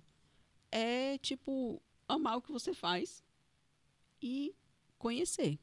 Estudar as etapas que você tem que estudar para quando rolar uma oportunidade dessa, você saber pôr em prática. Então, assim, foi uma equipe, mais uma vez, extremamente enxuta. Uma galera doida, né? Uns doidos que falavam, vamos fazer um filme, vamos fazer. Num sábado, bora. tá fazendo o quê? Vamos fazer um filme, bora. E aí rolou o filme, ficou muito massa. Nazaré, que foi outro filme pancada. Aí Rony é o colorista e é o, e é o, o animador desse Nazaré. Nazaré é do verde ao barro. É um projeto muito lindo. Juraci ganhou um projeto da Lei Aldi Blanc pela prefeitura. Foi a prefeitura que, que cedeu esse. É, concedeu, quer dizer. E é, como é que é a essência do filme? O filme é uma memória que o Juraci tinha também de uma história que o Túlio, que veio aqui, Túlio Nunes. Túlio Nunes, contou para o Juraci. Como é que era é, a vinda do pai dele, de Manicoré, Uhum. até se instalar em Nazaré, na nossa comunidade ribeirinha aqui. E aí contou como é que era a infância dele, né? Que ele via quando o rio vinha, enchia e a família tinha que sair, aquela aquela aquela relação que tem o homem a natureza, né? O respeito de um com o outro. E aí o Juraci falou: "Cara, vamos fazer uma animação. Vamos fazer uma animação desse filme, vai ser, a gente vai fazer um, um curta". Eu falei: "Cara, pancada, uma animação é muito difícil de ser feito. É muito trabalhoso. E aí o Juraci, para deixar mais um pouquinho ainda, ele falou assim, não, vou fazer uma animação, mas em aquarela. Ah, não, Juraci. Tu também não ajuda aqui. Aquarela? São muitos sábados dedicados a isso. Aquarela? Como Mas assim, eu vi a introdução, ficou sensacional. querida? Tem uma Roberta, Roberta... Ai, meu Deus, eu sou horrível para nome. Roberta, que é uma artista incrível do Acre. Poeta, menina, pintora, escritora. Mais né? uma doida, ok. Mais uma, uma doida pro rumo. Falou, eu faço, eu faço essa aquarela. Rony Mota, vamos fazer animação, Rony Mota, como é que a gente faz? Ah, a gente faz uma técnica de rotoscopia. Tá bom. Rotou quem, menino? Rotoscopia, né? Você grava e depois ele transforma em animação a pessoa. Tá bom, né? Então vamos lá. Túlio, Túlio, não, a gente faz um- uma trilha especialmente para o filme. Falei, então tá, tá todo mundo se arrumando, então bora lá. Daí a gente foi gravar, a gente gravou, trouxe as coisas pro Rony e o Rony ficou aí 500 dias, né? Fazendo o trabalho. E saiu o filme, que foi um orgulho, assim, imenso para todo mundo que estava participando, da comunidade também do audiovisual de Rondônia. Todo mundo ficou muito, assim, maravilhado, porque reuniu um trabalho totalmente diferente, né? E que também ganhou aí as portas afora, Brasil e fora do Brasil. Foi premiado também o, o filme Sério? foi muito bem premiado, muito bem projetado, né? Rondônia levou, um- começou a ser eh, olhado de outra forma, né? Começou a ter essas, essa essa visão, Reconhecimento, esse né? reconhecimento nosso, né? De que aqui tem uma galera assim Louca louca que E- faz filme um dia e faz legal. e muito boa no que faz. E, e isso é legal, né? A gente não, não faz mais porque limitado. infelizmente a gente é limitado, né? Assim, a gente tem que trabalhar para outras funções, que é o audiovisual, mas para outras funções que às vezes não, não- não nos, nos permite, né? Ter esse tempo, ter esse cuidado, ter esse carinho e ter verba, porque apesar de você ter amigos que têm equipamentos, essas coisas todas, mas tudo tem um custo, né? Tudo tem. Eu não posso começar um filme e no meio do filme dizer, gente, eu tenho que gravar outra coisa, ó, que tá dando dinheiro. E aí tu vai falar o quê pro cara? Não, Pois é. beleza. E aí para tudo no meio. Então, assim, a gente está se organizando, acho que é muito legal essas, esses projetos que estão vindo agora. Tá vindo uma enxurrada desses projetos, né? Que tá vindo é, através, por causa da, da Lei Aldi Blanc, que teve Políticas de incentivos. política de incentivos, que é eu sou muito fã. Eu sei que tem as polêmicas e tal, mas eu sou fã porque gera emprego, Uhum. gera é, cultura, cultura. multiplica. multiplica muita coisa, é, nos faz nos sentirmos potenciais, né, e impotenciais. É, eu fiz também um, um- eu participei, mas a gente teve um problema com documentação, não só eu, mas é, aqui é uma forma de protesto em falar isso.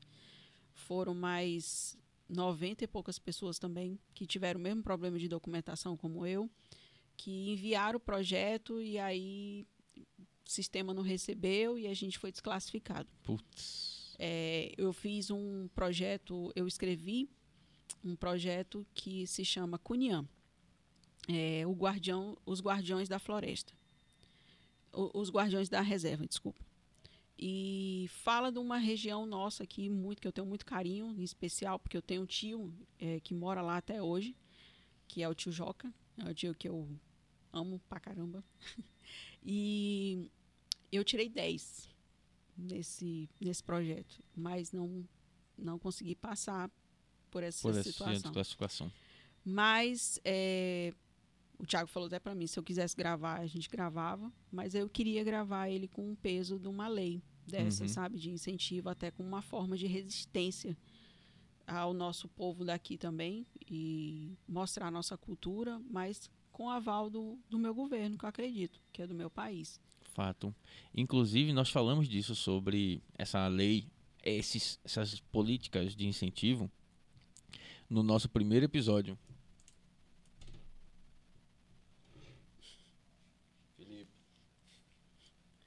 Nós falamos no nosso primeiro episódio. Porque é uma mega de uma lei e extremamente importantíssima em todas as esferas, porém as pessoas fazem mau uso dela, não compreendem, falam besteira. E aí perde-se a real utilidade, perde-se o real destino. Tem gente que só vai só para pegar dinheiro, Sim, tem, tem, tem gente que não precisa de dinheiro para poder fazer e pega. E aí, pessoas que precisam, pessoas que podem estar desenvolvendo, que na verdade é uma, é uma tentativa de equiparação, né? sim, Vão perdendo por causa desse tipo de descontrole, né? essa ausência de, de um olhar crítico, técnico e essa fiscalização, né? Toda, toda lei precisa ter essa fiscalização. Eu acho que é importante, Aldo, assim, pelo que eu passei, tá? Por esse processo que eu passei. Eu falo por mim, não falo mais, eu não falo pelos colegas que também passaram pela mesma situação que eu, mas eu acredito que todo loca local que você tá, você tem que ser especialista naquilo que você tá. Então, assim, não estou falando, não tô, é, algumas pessoas que deveriam ser profissionais para dar o aval desses projetos não estão no local certo. Então, assim, teve projetos que foram desclassificados ah, por a pessoa não entender, não, não saber eh, técnicas, não saber a linguagem, não entender. Então, assim, é, é importante, é, e nisso eu dou a de César o que é de César, ao governo atual, presidencial, que quando entrou, colocou cada um especialista no seu, na sua cadeirinha que deveria estar. Uhum. E é nisso que eu acredito. Então, É assim, justo, né? Isso é justiça. justíssimo. É, a, a nossa parte cultural, eu falo governamental aqui, ela tinha que ser muito mais bem estruturada com pessoas especialistas na área do que elas estão fazendo. Então, elas têm que entender de audiovisual, elas têm que entender do teatro, elas têm que entender da linguagem de ciência, ela tem que entender cada linguagem que nós temos, porque cada linguagem é diferente da outra. Uhum. Elas se entrelaçam, mas elas têm as suas particularidades. Perfeito. E aí a gente teve muito problema com isso. E nós temos muito problema também, que é o seguinte: nós não temos capacitação. Eu tenho porque eu fiz cursos fora de como escrever um projeto, de como estruturar, qual o tipo de documentação, essas coisas todas. Mas nós temos vários artistas incríveis que não têm essa cultura. E o Estado e o município, o município já fez isso, de ofertar uma, uma, uma, uma oficina capacitando esses profissionais, esses, esses a- agentes da cultura. Como é que se estrutura um projeto, como é que se estrutura as documentações. E ainda ter uma oportunidade, e isso, no primeiro momento, eu participei também um da prefeitura que teve. E aí eu achei estranho porque nós tínhamos que entregar em mãos os documentos. O primeiro momento.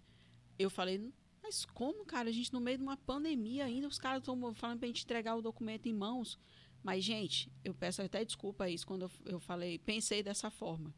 Foi a melhor forma possível, porque eu vi cada um daquelas pessoas daquela secretaria da Cultural, e aqui eu tenho que deixar é, meu aplauso para eles, cuidando da documentação e dizendo, seu fulano, falta documento tal. Ó, eu vou deixar seu processo aqui, o senhor vai lá buscar seu processo e o senhor Nossa, vai entrar. Que respeito, velho. Isso foi um respeito com, com o produtor cultural de uma importância incrível, a que eu não tive no governo. A que eu não tive.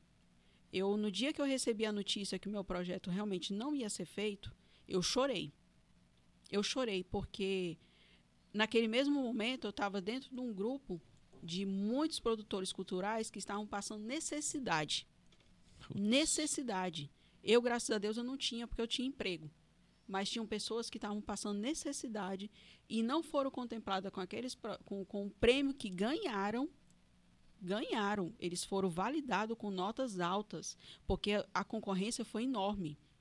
Na minha categoria só tinha três, três vagas. As três pessoas que ganharam, as três tiraram 10. Para você ver como é que estava concorrido. E eu não ganhei.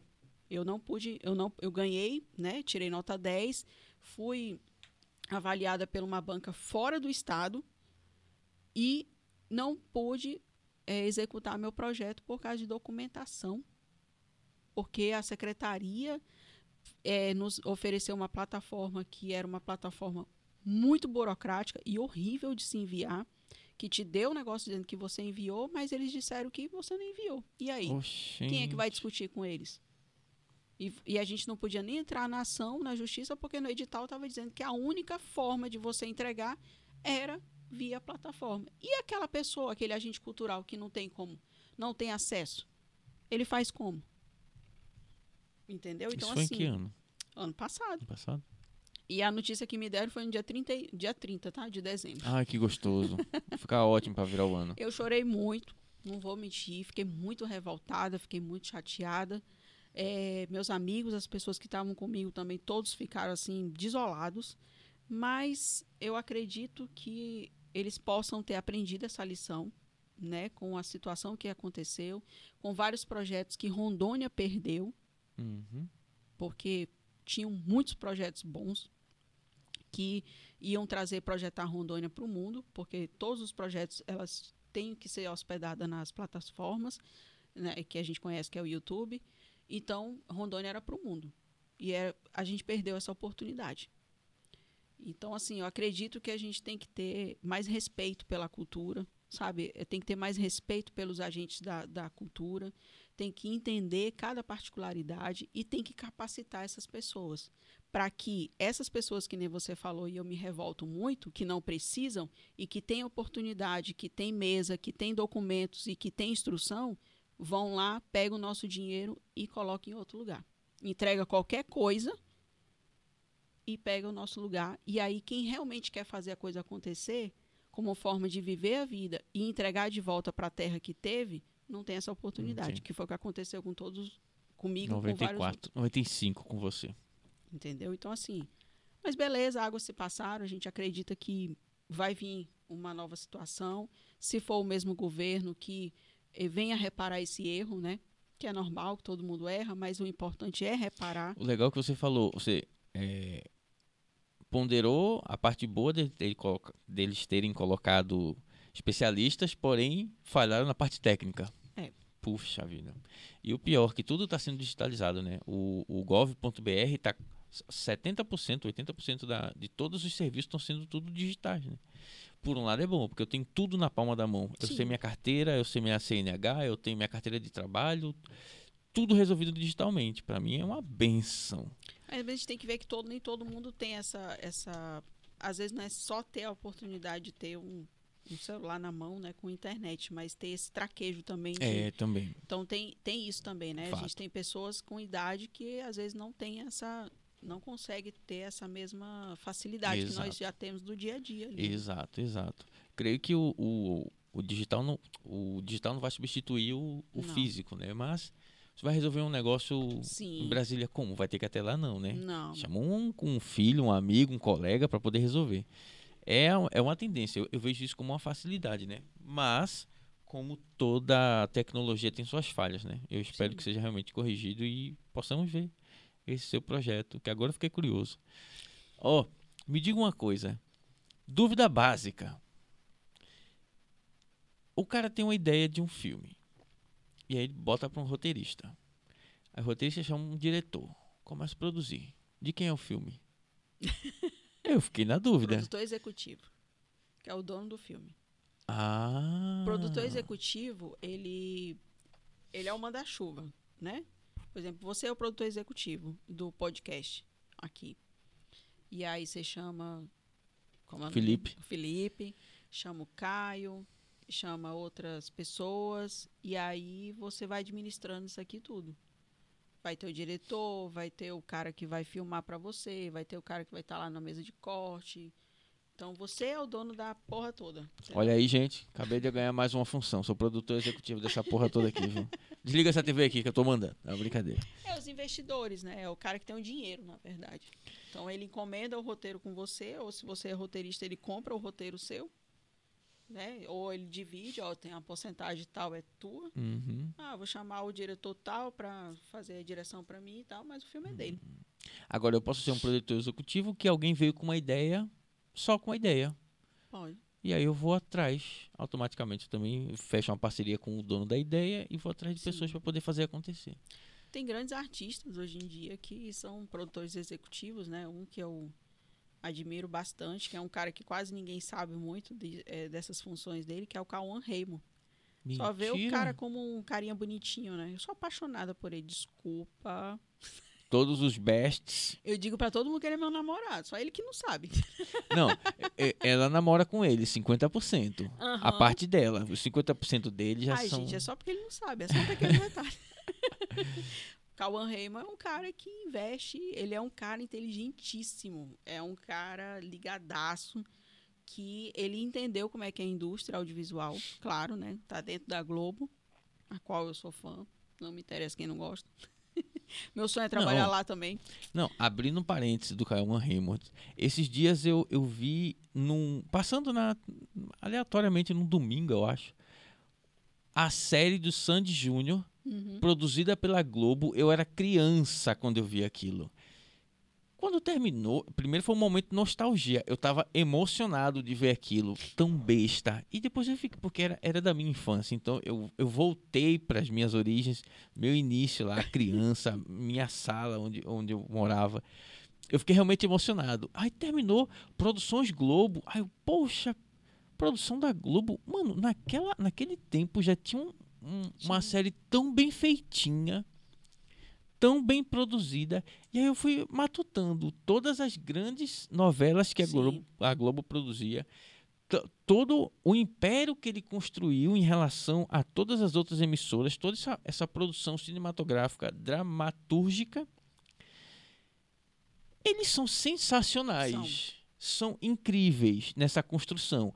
O problema é a posição política, é a, def- é- é o- a cortina de fumaça, mas isso é um ponto dentro da Globo. Sim. Nós temos que concordar que a Globo e todo o seu grupo, que são várias empresas, entre outros canais como GNT, Viva, isso era no Viva, são incríveis. Não tem como você falar mal. Ah, eu Não gosto da Globo porque ela é anti-Bolsonaro. Meu, você tá vendo 1% do que é a Globo.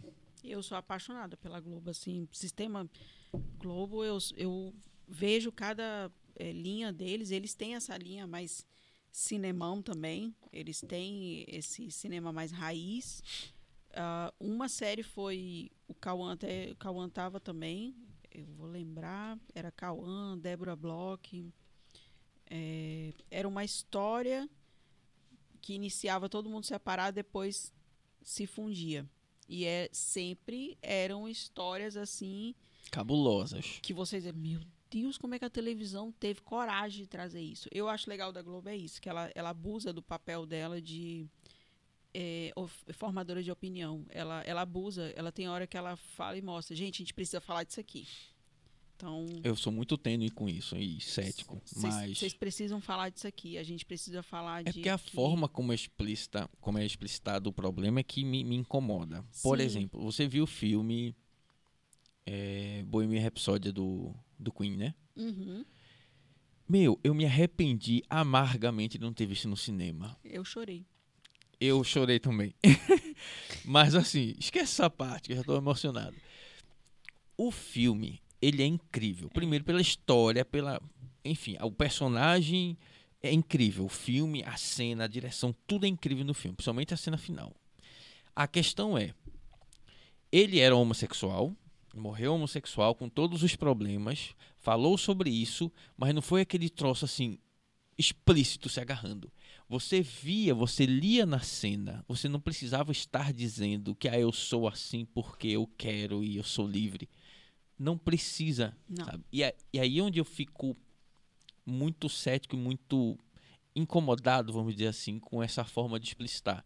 Eu acho que não tem como desvi- desvincular o, ao- a posição de formadora de opinião, porque a Globo há anos define muitas coisas, porque as pessoas Sim. têm a credibilidade, a confiança na Globo, fez parte da- do crescimento de muitas pessoas, mas acho que a forma como é explicitada incomoda. Eu acho que às vezes a, a- a- eh, penso, né? Não, nunca procurei ver assim se se realmente é essa a opinião da Globo também. Mas às vezes eu penso que realmente você tem que chocar algumas coisas. Não, não tô falando da- de sexualidade, porque a sexualidade para mim também é, um- é algo que eu acho que é muito íntimo. Então, não precisa ser explícito, né? Eu não preciso chegar, oi, prazer, meu nome é Fernanda Paiva e eu sou hétero. Eu acho que isso aí é problema meu. Se eu sou hétero, se eu não sou, aí é problema meu. Eu não tenho que. é Isso aí é, mas aí já é minha opinião. Uhum. Mas tem pessoas que aí eu não vivo na pele daquelas pessoas, então eu não posso dizer. Né? Eu não sou negra, nunca sofri preconceito por ser morena, né? É, nunca sofri preconceito por ser mulher, nunca sofri preconceito por ser hétero. Então, assim, é a minha vivência. Eu não posso me colocar na pele de outra pessoa que passou por aquilo. Eu não sei, eu não sei medir a dor dela, eu não sei medir. Não, não tem trauma dor dela. maior ou menor, né? É, eu não Ca- sei. Cada um com sua dor. Então, assim, às vezes eu acho que a sociedade precisa, sim, levar um choque. Entendeu? Entender que se morre tantos porcentagem de Uhum. negros, pobres no país, no nosso país. A gente precisa, sim, saber que existe é, homossexuais sendo agredidos só Uhum. por ser, só não, né? Por ser homossexuais, por, pela sua opção sexual. Entendeu? Então, assim, às vezes a gente precisa dessa agressividade. Porque se eu não vivo na minha pele, eu, eu, eu penso em algumas formas disso. Eu vou dizer assim, eu não sofro isso. Por que que você... Aí já vem aquela outra corrente. Ah, o cara tá se vitimizando. Cara, é, tu não sofre aquilo. Uhum. Eu tenho amigos negros que eu escutei coisas deles que eu nunca imaginei que eles tinham passado por aquilo na infância. E eu chorei quando eu escutei o que eles falaram. E eu falei, cara, como é que será que eu ia reagir numa situação dessa? Como que eu ia passar por isso? Entendeu? Então, Uhum. assim, o meu filho, ele é mais moreno do que eu. Ele já passou preconceito. Só que, tipo, ele levou tranquilamente. E ele tira onda. Mas se fosse de uma forma mais agressiva, como a gente vê aí na, na, na mídia, né? Como eu tenho meus grandes amigos, meu melhor amigo, os meus dois maiores amigos meus são gays. E passaram já por situações difíceis, que quando eu escuto aquilo, eu falo, meu Deus, cara, como é isso? Eu, eu posso, às vezes, falar de uma forma, porque eu não vivi. Uhum. Mas quem viveu? Realmente, às vezes, precisa chocar. Às vezes, precisa passar uma novela com um beijo na boca para as pessoas pegar e prestar atenção e falar: Que isso, cara? Ah, isso existe, né, velho? E o cara chora porque ele ama outro cara. Todo mundo sabe que existe. Isso não é de hoje. É, mas aí há um, um preconceito. Eu- eu- mas também na minha cabeça não existe preconceito, tá, gente? Eu não consigo entender. Eu não consigo. E eu já, já me revolto porque eu não consigo entender por que, que um tem uma. Você difere as pessoas por, por alguma cor, situação. por raça. por religião, por Por Você que, muito provavelmente foi criado assim como eu. Todas as pessoas são iguais. Sim. Não interessa se ele é mais gordo, mais magro, mais azul, menos cinza. Meu, todas as pessoas precisam respeito igual, seja a faxineira do ambiente ou o dono da empresa. Eu não consigo entender por que tem pessoas que tratam pessoas, as pessoas Sim, diferentes. Trata. Ela eh, vem, cumprimenta você porque você está arrumadinho e tanto quem nunca passou por isso, eu utilizo dessa, dessa roupa, vocês sabem. Quase sempre vocês me veem assim, porque passa uma posição diferente, uma credibilidade que eu não teria Sim. se eu tivesse com a camiseta tipo do Felipe de gola, comum, Sim. sabe? Infelizmente, é isso mesmo. E a pessoa vem, lhe cumprimenta porque ela acha que você é alguma coisa. E aí tá a menina varrendo o chão, ele simplesmente ignora, bate nela, sabe? Só que isso é, é natural pra ela. E isso me incomoda. Às vezes, se você dá um bom dia pra uma pessoa dessa, ela se assusta. Se assusta. Por quê? Porque ela não tá acostumada a ser tratada normalmente como deveria ser, sabe? Eu, eu não me entra na cabeça também. Então, às vezes, eu acho que sim, a televisão ela tem esse papel de enfatizar, sabe, as diferenças que há no nosso país, principalmente, porque a gente tem essa mania de dizer, eu já escutei muita gente falando, ah, porque se vitimiza. Ah, porque é uma classe que fica se vitimizando. Eu falei, quem grita é porque precisa ser gritado. A pessoa não grita à toa. Se ela está dizendo que ela tem problemas, que ela sofre preconceito, é porque tem alguma coisa aí, É, cara. precisa ver, precisa ver. Tem uns cabas safados aí que ficam se aproveitando disso, né? Mas é a minoria, né? Mas é... vou reformular meus pensamentos sobre isso. Ainda acho muito tênue, mas Não, eu também acho. Eu acho que tem coisas que é desnecessário, é agressivo demais.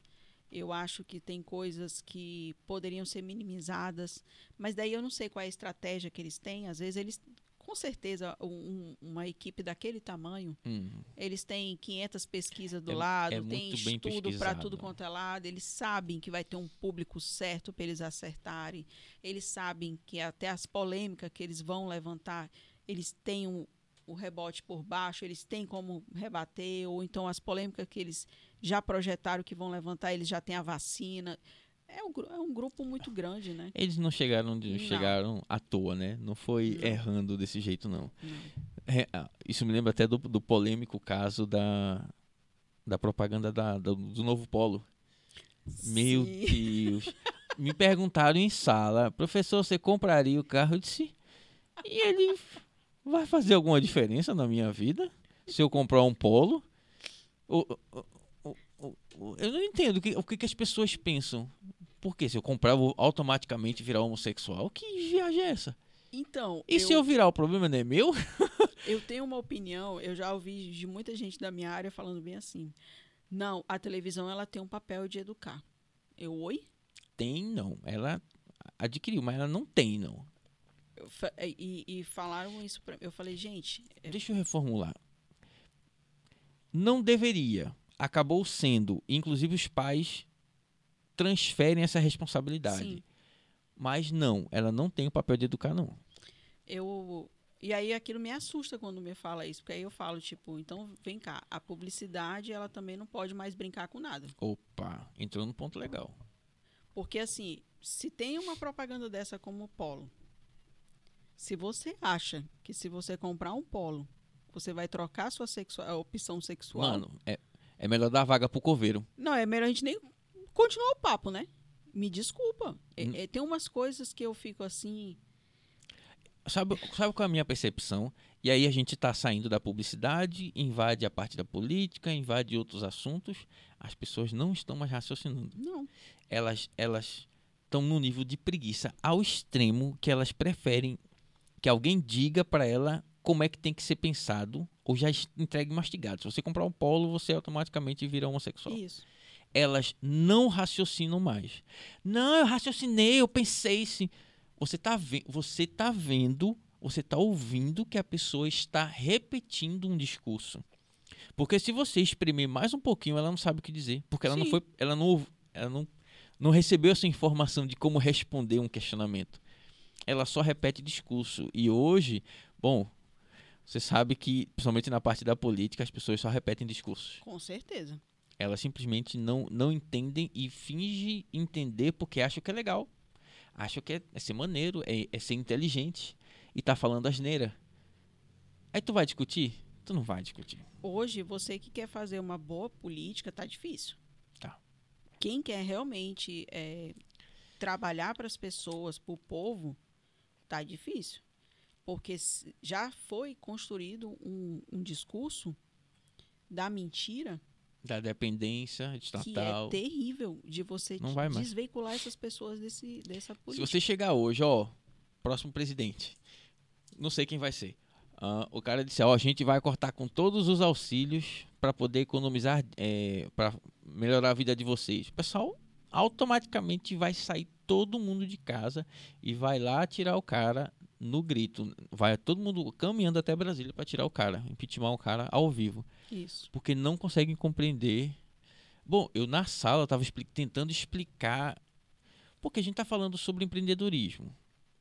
Eu estou dando aula pelo IFRA, Que legal. sabia não? Ah, é outro projeto que eu sou apaixonado. do Trabalho lá até também. hoje. Estou dando aula pelo empreende- empreendedorismo. Aí não tem como você não falar de política influenciando negócios, Sim. cenários de mercado, Não tem como análise de mercado. Não tem como você falar, não falar sobre expansão monetária, Sim. como é que funciona. Então, é um desafio tão grande que as pessoas não entendem Não. diferença de valor e preço. Não entende que você criar um auxílio aqui vai ter que sair de algum lugar. Quem é que vai pagar essa conta, Quem é que né? vai pagar essa conta? E aí eu preciso, eu infelizmente eu preciso dizer que não é que eu seja contra o auxílio. Porque se você falar, se você tirar o auxílio, ah, você é contra o auxílio, seu fascista. Calma, raciocina. Não, porque tu tá pagando por isso, tu tá te- tendo a ilusão de que tu tá recebendo, mas sabe quanto é que tu paga de imposto? Tu não sabe. Tu não sabe que tu paga imposto em todo momento da tua vida. E tu paga um preço muito alto por isso. Mas não pode falar, porque senão você é um fascista, você é um antidemocrático. Aí, cara, não sei, não sei como é que vai ser esse cenário futuro. Mas é porque o brasileiro ele acostumou, né, a depender das pessoas. É, o brasileiro, apesar de a gente ter uma grande fatia de brasileiros raçudo que a gente viu aí nessa pandemia, né? Brasileiros raçudo que se reinventaram, que foram lá e fizeram a coisa acontecer e que deu certo, que está até hoje aí, né? É, é, viraram empreendedores, não eram e, e aprenderam a ser empreendedores, né? E estão aí investindo, e estão gerando emprego, e estão fazendo a coisa acontecer, mas a gente tem uma grande fatia também que vive da esmolinha, né? Porque o auxílio, eu acredito que é feito para exatamente o que aconteceu na pandemia. É algo que não tem como fazer. A pessoa não pode sair de casa. Uhum. Ela está extremamente, ela não pode não dar tem um outra forma passo. de criar renda. Aí sim, pega aqui seu auxílio, Justo. coma. Agora, parou, a coisa voltou, volte lá e vai trabalhar. Seja honesto de dizer, governo, eu não preciso mais do seu dinheiro. Muito obrigada pelo que você me deu. Daqui para frente é comigo. Perfeito. E aí seguir a vida. Me arrepiei. Não seguir essa, essa, essa enxurrada que eu vi de notícias de pessoas que pegaram auxílio para fazer churrasco. Meu Enquanto Deus. tinha famílias passando fome, porque não tinha como ir até a Caixa Econômica para fazer a coisa acontecer. Para chegar o dinheirinho dele lá, para ele comprar a cesta básica dele. Então é por causa desses merdas, que me desculpa a expressão, que o país está desse jeito. Uhum. E aí são esses próprios merdinha que vão lá e Reclamar. fica batendo dizendo que o político é desonesto. é um ciclo no final das contas, né? É, pa- parte do meu papel lá também de dar aula de empreendedorismo é também transformar as pessoas que elas sejam melhores, né? Porque, Sim. mano, não adianta. E pensadores, né? Raci- Raciocínio. Pessoas que pensam, porque quando você pensa e você tem. Aí quando eu falo estudo, eu não falo só estudo acadêmico, não. Eu falo estudo de você transitar nas áreas de conhecimento. Por Uhum. exemplo, eu, eu estudo cinema, mas eu estudo empreendedorismo, eu estudo filosofia, sociologia, política. Porque você tem que entender de tudo um pouquinho. Você tem que Exato. saber, você está nesse mundo aqui, não é para fazer só uma coisa na vida, não. Você tem, você tem que transitar em, em outras áreas, você tem que ter um conhecimento, tem que ter uma visão, a sua visão tem que abrir. Né? Você tem que ter essa, essa, essa entrada para poder, quando você poder abrir a boca, ou poder pensar e agir, você ter o que tirar daqui de dentro. Perfeito. Porque senão vai ficar aí, achando que o governo tem obrigação de ficar te sustentando e você lá, dentro de casa, na rede o dia todinho, pensando o que fazer, porque tem um dinheirinho lá no final do mês para receber. E aí, aquele que está trabalhando todo dia, que sai 5 horas da manhã da casa dele, pega uma, não sei quantas condução para chegar lá no trabalho, tem que pagar a conta desse que está em casa deitado sem fazer merda nenhuma. É, esse é o problema. Ainda digo mais. Dá trabalho empreender, dá. Dá. trabalho trabalhar, dá trabalho correr atrás, mas dá muito mais trabalho ser pobre. Opa! Para para quem começou de baixo que nem eu, dá muito mais trabalho e eu boto na cabeça de todo mundo. Não é muito mais legal você alguém lhe chamar, vamos lá viajar e tu Sim. bora. Por quê? Porque tu trabalhou, tu chegou onde tu tá, com mérito e esforço apenas seu. E não ficar dependendo, ou dizer, não, não vai dar porque eu não tenho trabalho. Sim. Meu auxílio não caiu. Gente, O auxílio cai e compra iPhone de 12, né, gente? ai, eu não quero ouvir Falei isso mesmo. Eu tô sabendo coisa que eu nem sabia mais, ó. Seguinte, pra gente encaminhar já pro final. Sim. Não porque eu quero. Não, por favor, né? Porque já também. Já o quê? Tem mais sete horas de assunto. Tem alguém vai assistir isso? Tantas... Claro que vai. Oxente, tenho plena certeza disso. Quais são seus projetos futuros? O que você está planejando da vida? Eu tô com. Eu tô participando de uma seleção. é, Eu não posso falar ainda. Que se realmente isso acontecer, Vai acontecer. Se Deus se quiser. Deus quiser, eu também quero Não, muito. Deus quer. Faltam alguns fatores aí, você mexer os pauzinhos, mas vai. Aí é, eu vou me encaminhar para uma outra área, né? É, aí eu vou fazer um mestrado, aí eu vou pleitear um mestrado, né? E aí eu vou querer ir para a área mais docente mesmo. Vou para ir para essa parte. E aí também quero também é, alguns filmes mais independentes, amadurecer mais, porque hoje atualmente a, a minha vida é bem bem corrida né? A gente sempre tem que estar pagando muito fogo, corre daqui, grava dali, edita daqui, essas coisas todas.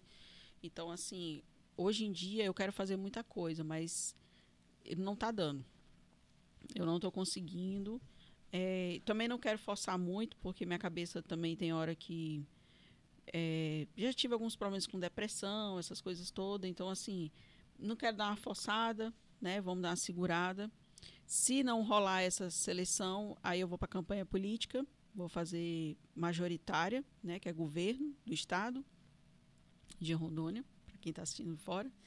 É, a gente já está com uma deputada também auxiliando, vamos auxiliar mais um deputado é, federal, estamos auxiliando uma federal e agora vamos para um, ou, desculpa, estamos auxiliando uma federal e vamos auxiliar um federal também. Então, assim, é trabalho. Também Uhum. trabalho no IFRO, né? Nós ganhamos uma licitação do IFRO, então nós prestamos serviço para eles já há quatro anos. E também tem as a publicidade, né? Que a gente também trabalha com a publicidade, alguns clientes fixos. Então, assim, é bastante coisa. Pois é. Já tô cansado só de ouvir todas essas informações. E é isso. Então, assim, eu, é, eu penso ir para essa, essa área do- da docência para realmente dar essa fomentada, né? Mais acadêmica. É, multiplicar. Penso é, fazer mais oficinas. Fiz algumas oficinas pelo SESC de produção cultural. Au- desculpa, Audiovisual. audiovisual, produção audiovisual. Eu tô sabendo mais que tu. ó. Tenho mais uma fechada com eles também é, para esse ano. Não sei se vai rolar, acho que é agora junho ou julho. Ainda dá tempo, né? Que a campanha mesmo começa a pegar na metade de julho. E é isso. É fazer filme e continuar vivendo a minha vida. Que maravilha. Fernandinha, onde é que as pessoas te encontram? Nas redes sociais. Hum, Ó, gente, eu vou logo pedindo desculpa. Minhas redes sociais. Olha lá, tem nada. Olha Ah, aí, o negócio aqui cara. é chique, meu. O Felipe tá, acho que ele tá aqui de graça aqui. Gente, eu vou fazer igual aquele Chico. Me arroba. Vai estar aparecendo aqui embaixo. A gente fala porque tem o, o só em áudio, né? O vídeo vai pro YouTube e o só áudio vai precisar falar. Ah, é Nanda entendeu? Paiva 82. 82 já, já entrega, gente. É meu ano que eu nasci. Nossa, eu não tinha nem pensado nisso. É o ano que eu nasci, que eu tenho orgulho do, do, Eu sou assim, gente. Eu não tenho problema com idade, eu não tenho problema. Então eu acho massa. Não, a Nanda é muito sem frescura. É isso que eu gosto dela, velho. Ela. Nasci em 82, na melhor época do mundo. Depois da de 90, claro, né? então vivi já algumas copas, já. Poucas. Algumas copas, mas muitas primaveras. Então, nas minhas redes sociais, eu não sou uma pessoa muito ativa, mas, tipo, eu tô, eu tô sendo mais, assim, no meu dia a dia do meu trabalho, porque é, é legal isso, a gente fazer esse network, né? Eu sigo algumas pessoas de fora, alguns documentaristas, porque a minha paixão é documentário, eu pretendo ser uma... Estou estudando para isso, para ser uma documentarista, né? Nossa. Essa é a área que eu sou apaixonada. Então, assim, tá, tem essa troca quando eu posto algumas coisas, é legal.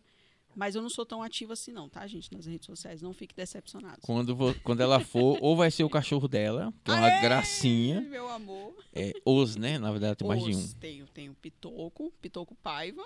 Pitoco Paiva. O Pitoco, qual é a raça dele? Ele é um Dutch Hound. Ah, o Dash Hound. É um salsichinha, gente, preto. Ele é. Como é que fala? Ele é um. Ele é deficiente, tá? Ele nasceu sem rabo. Sério? É, ele, te- ele tinha problema nas pernas dele, agora já deu uma melhorada. Agora ele anda de boa. Mas ele nasceu sem rabo. Tem gente que acha que eu cortei o rabo dele. Não fiz isso, gente. Pelo amor de Deus, sou filha de veterinário. Né? E tem o Pepita. A Pepita é adotada, né? Meu tio, eu tenho uma tia ativista que achou a Pepita na rua, ia quase morrendo. E aí eh, levou lá pra casa, eu me apaixonei pela Pepita. Pepita não- É de pelo duro? ela é, É a, a última foto do seu Insta? é, eu já agora Fofinha. raspei a bichinha de volta, porque, né? Ai. Vai chegar a nossa época mais quente, aí a coitada, né? Tá na promessa tem uns dois meses, É, né? Graças a Deus não chegou, gente. Graças a Deus. É, inclusive, tá num ambiente fresco hoje, tá 23 graus, Tá. 24. Eu trouxe até um casaco, É quase um milagre nessa cidade. que aqui é verão e verão power. Só essas duas estações que nós temos. É verão e quentura, entendeu? Não, é realmente, gente, aqui é muito quente. É. E o calor aqui é diferente do, da região litorânea. É, porque lá a gente tinha um ventinho, né? Tem um aqui vento, tem, tem, brisa. Aqui é. Aqui é osso, viu? Bom, eu já mostrei alguns stories. Meu, entrava no carro 50 graus. é. Assim, é, não é brincadeira, não. Rondônia não é pra qualquer um morar, não. Exatamente. Tanto que Farquhar foi embora, né? Riscou o barco. Bom, pra quem quer me seguir, eu sou Aldo Melo, arroba Aldo Melo com três L's. Eu tô no Instagram só lá, que inclusive, como a própria Nanda disse, também é difícil manter com todas as atividades, ainda tem que manter redes sociais. Por mais que eu seja do marketing, não me cobre. Eu sou gente, eu tenho que trabalhar, eu tenho que botar comida no prato do meu choquito, que é o Dash Round também, o povo Também. sabe, né? Então, gente, eu agradeço imensamente a presença da Fernanda. É uma grande amiga. Eu não sei até quando a gente vai ter essa amizade. eu A vida toda. Amém. Porque eu não sei até quando eu vou ficar nessa cidade, né? Não sei. Mas mesmo assim. Eu vou, é, até onde Deus quiser, eu, que eu fique aqui. Muito bom papo, sensacional. Você é uma pessoa incrível. Ai, Fico obrigada. muito feliz, muito, muito, muito, muito. Sempre digo que eu sempre trago pessoas boas aqui, pessoas ótimas, que inclusive, se você não veio por aqui, ou não teve agenda, ou repense suas atitudes. Brincadeira, gente. Muito obrigado por mais um episódio. Tamo junto e até a próxima.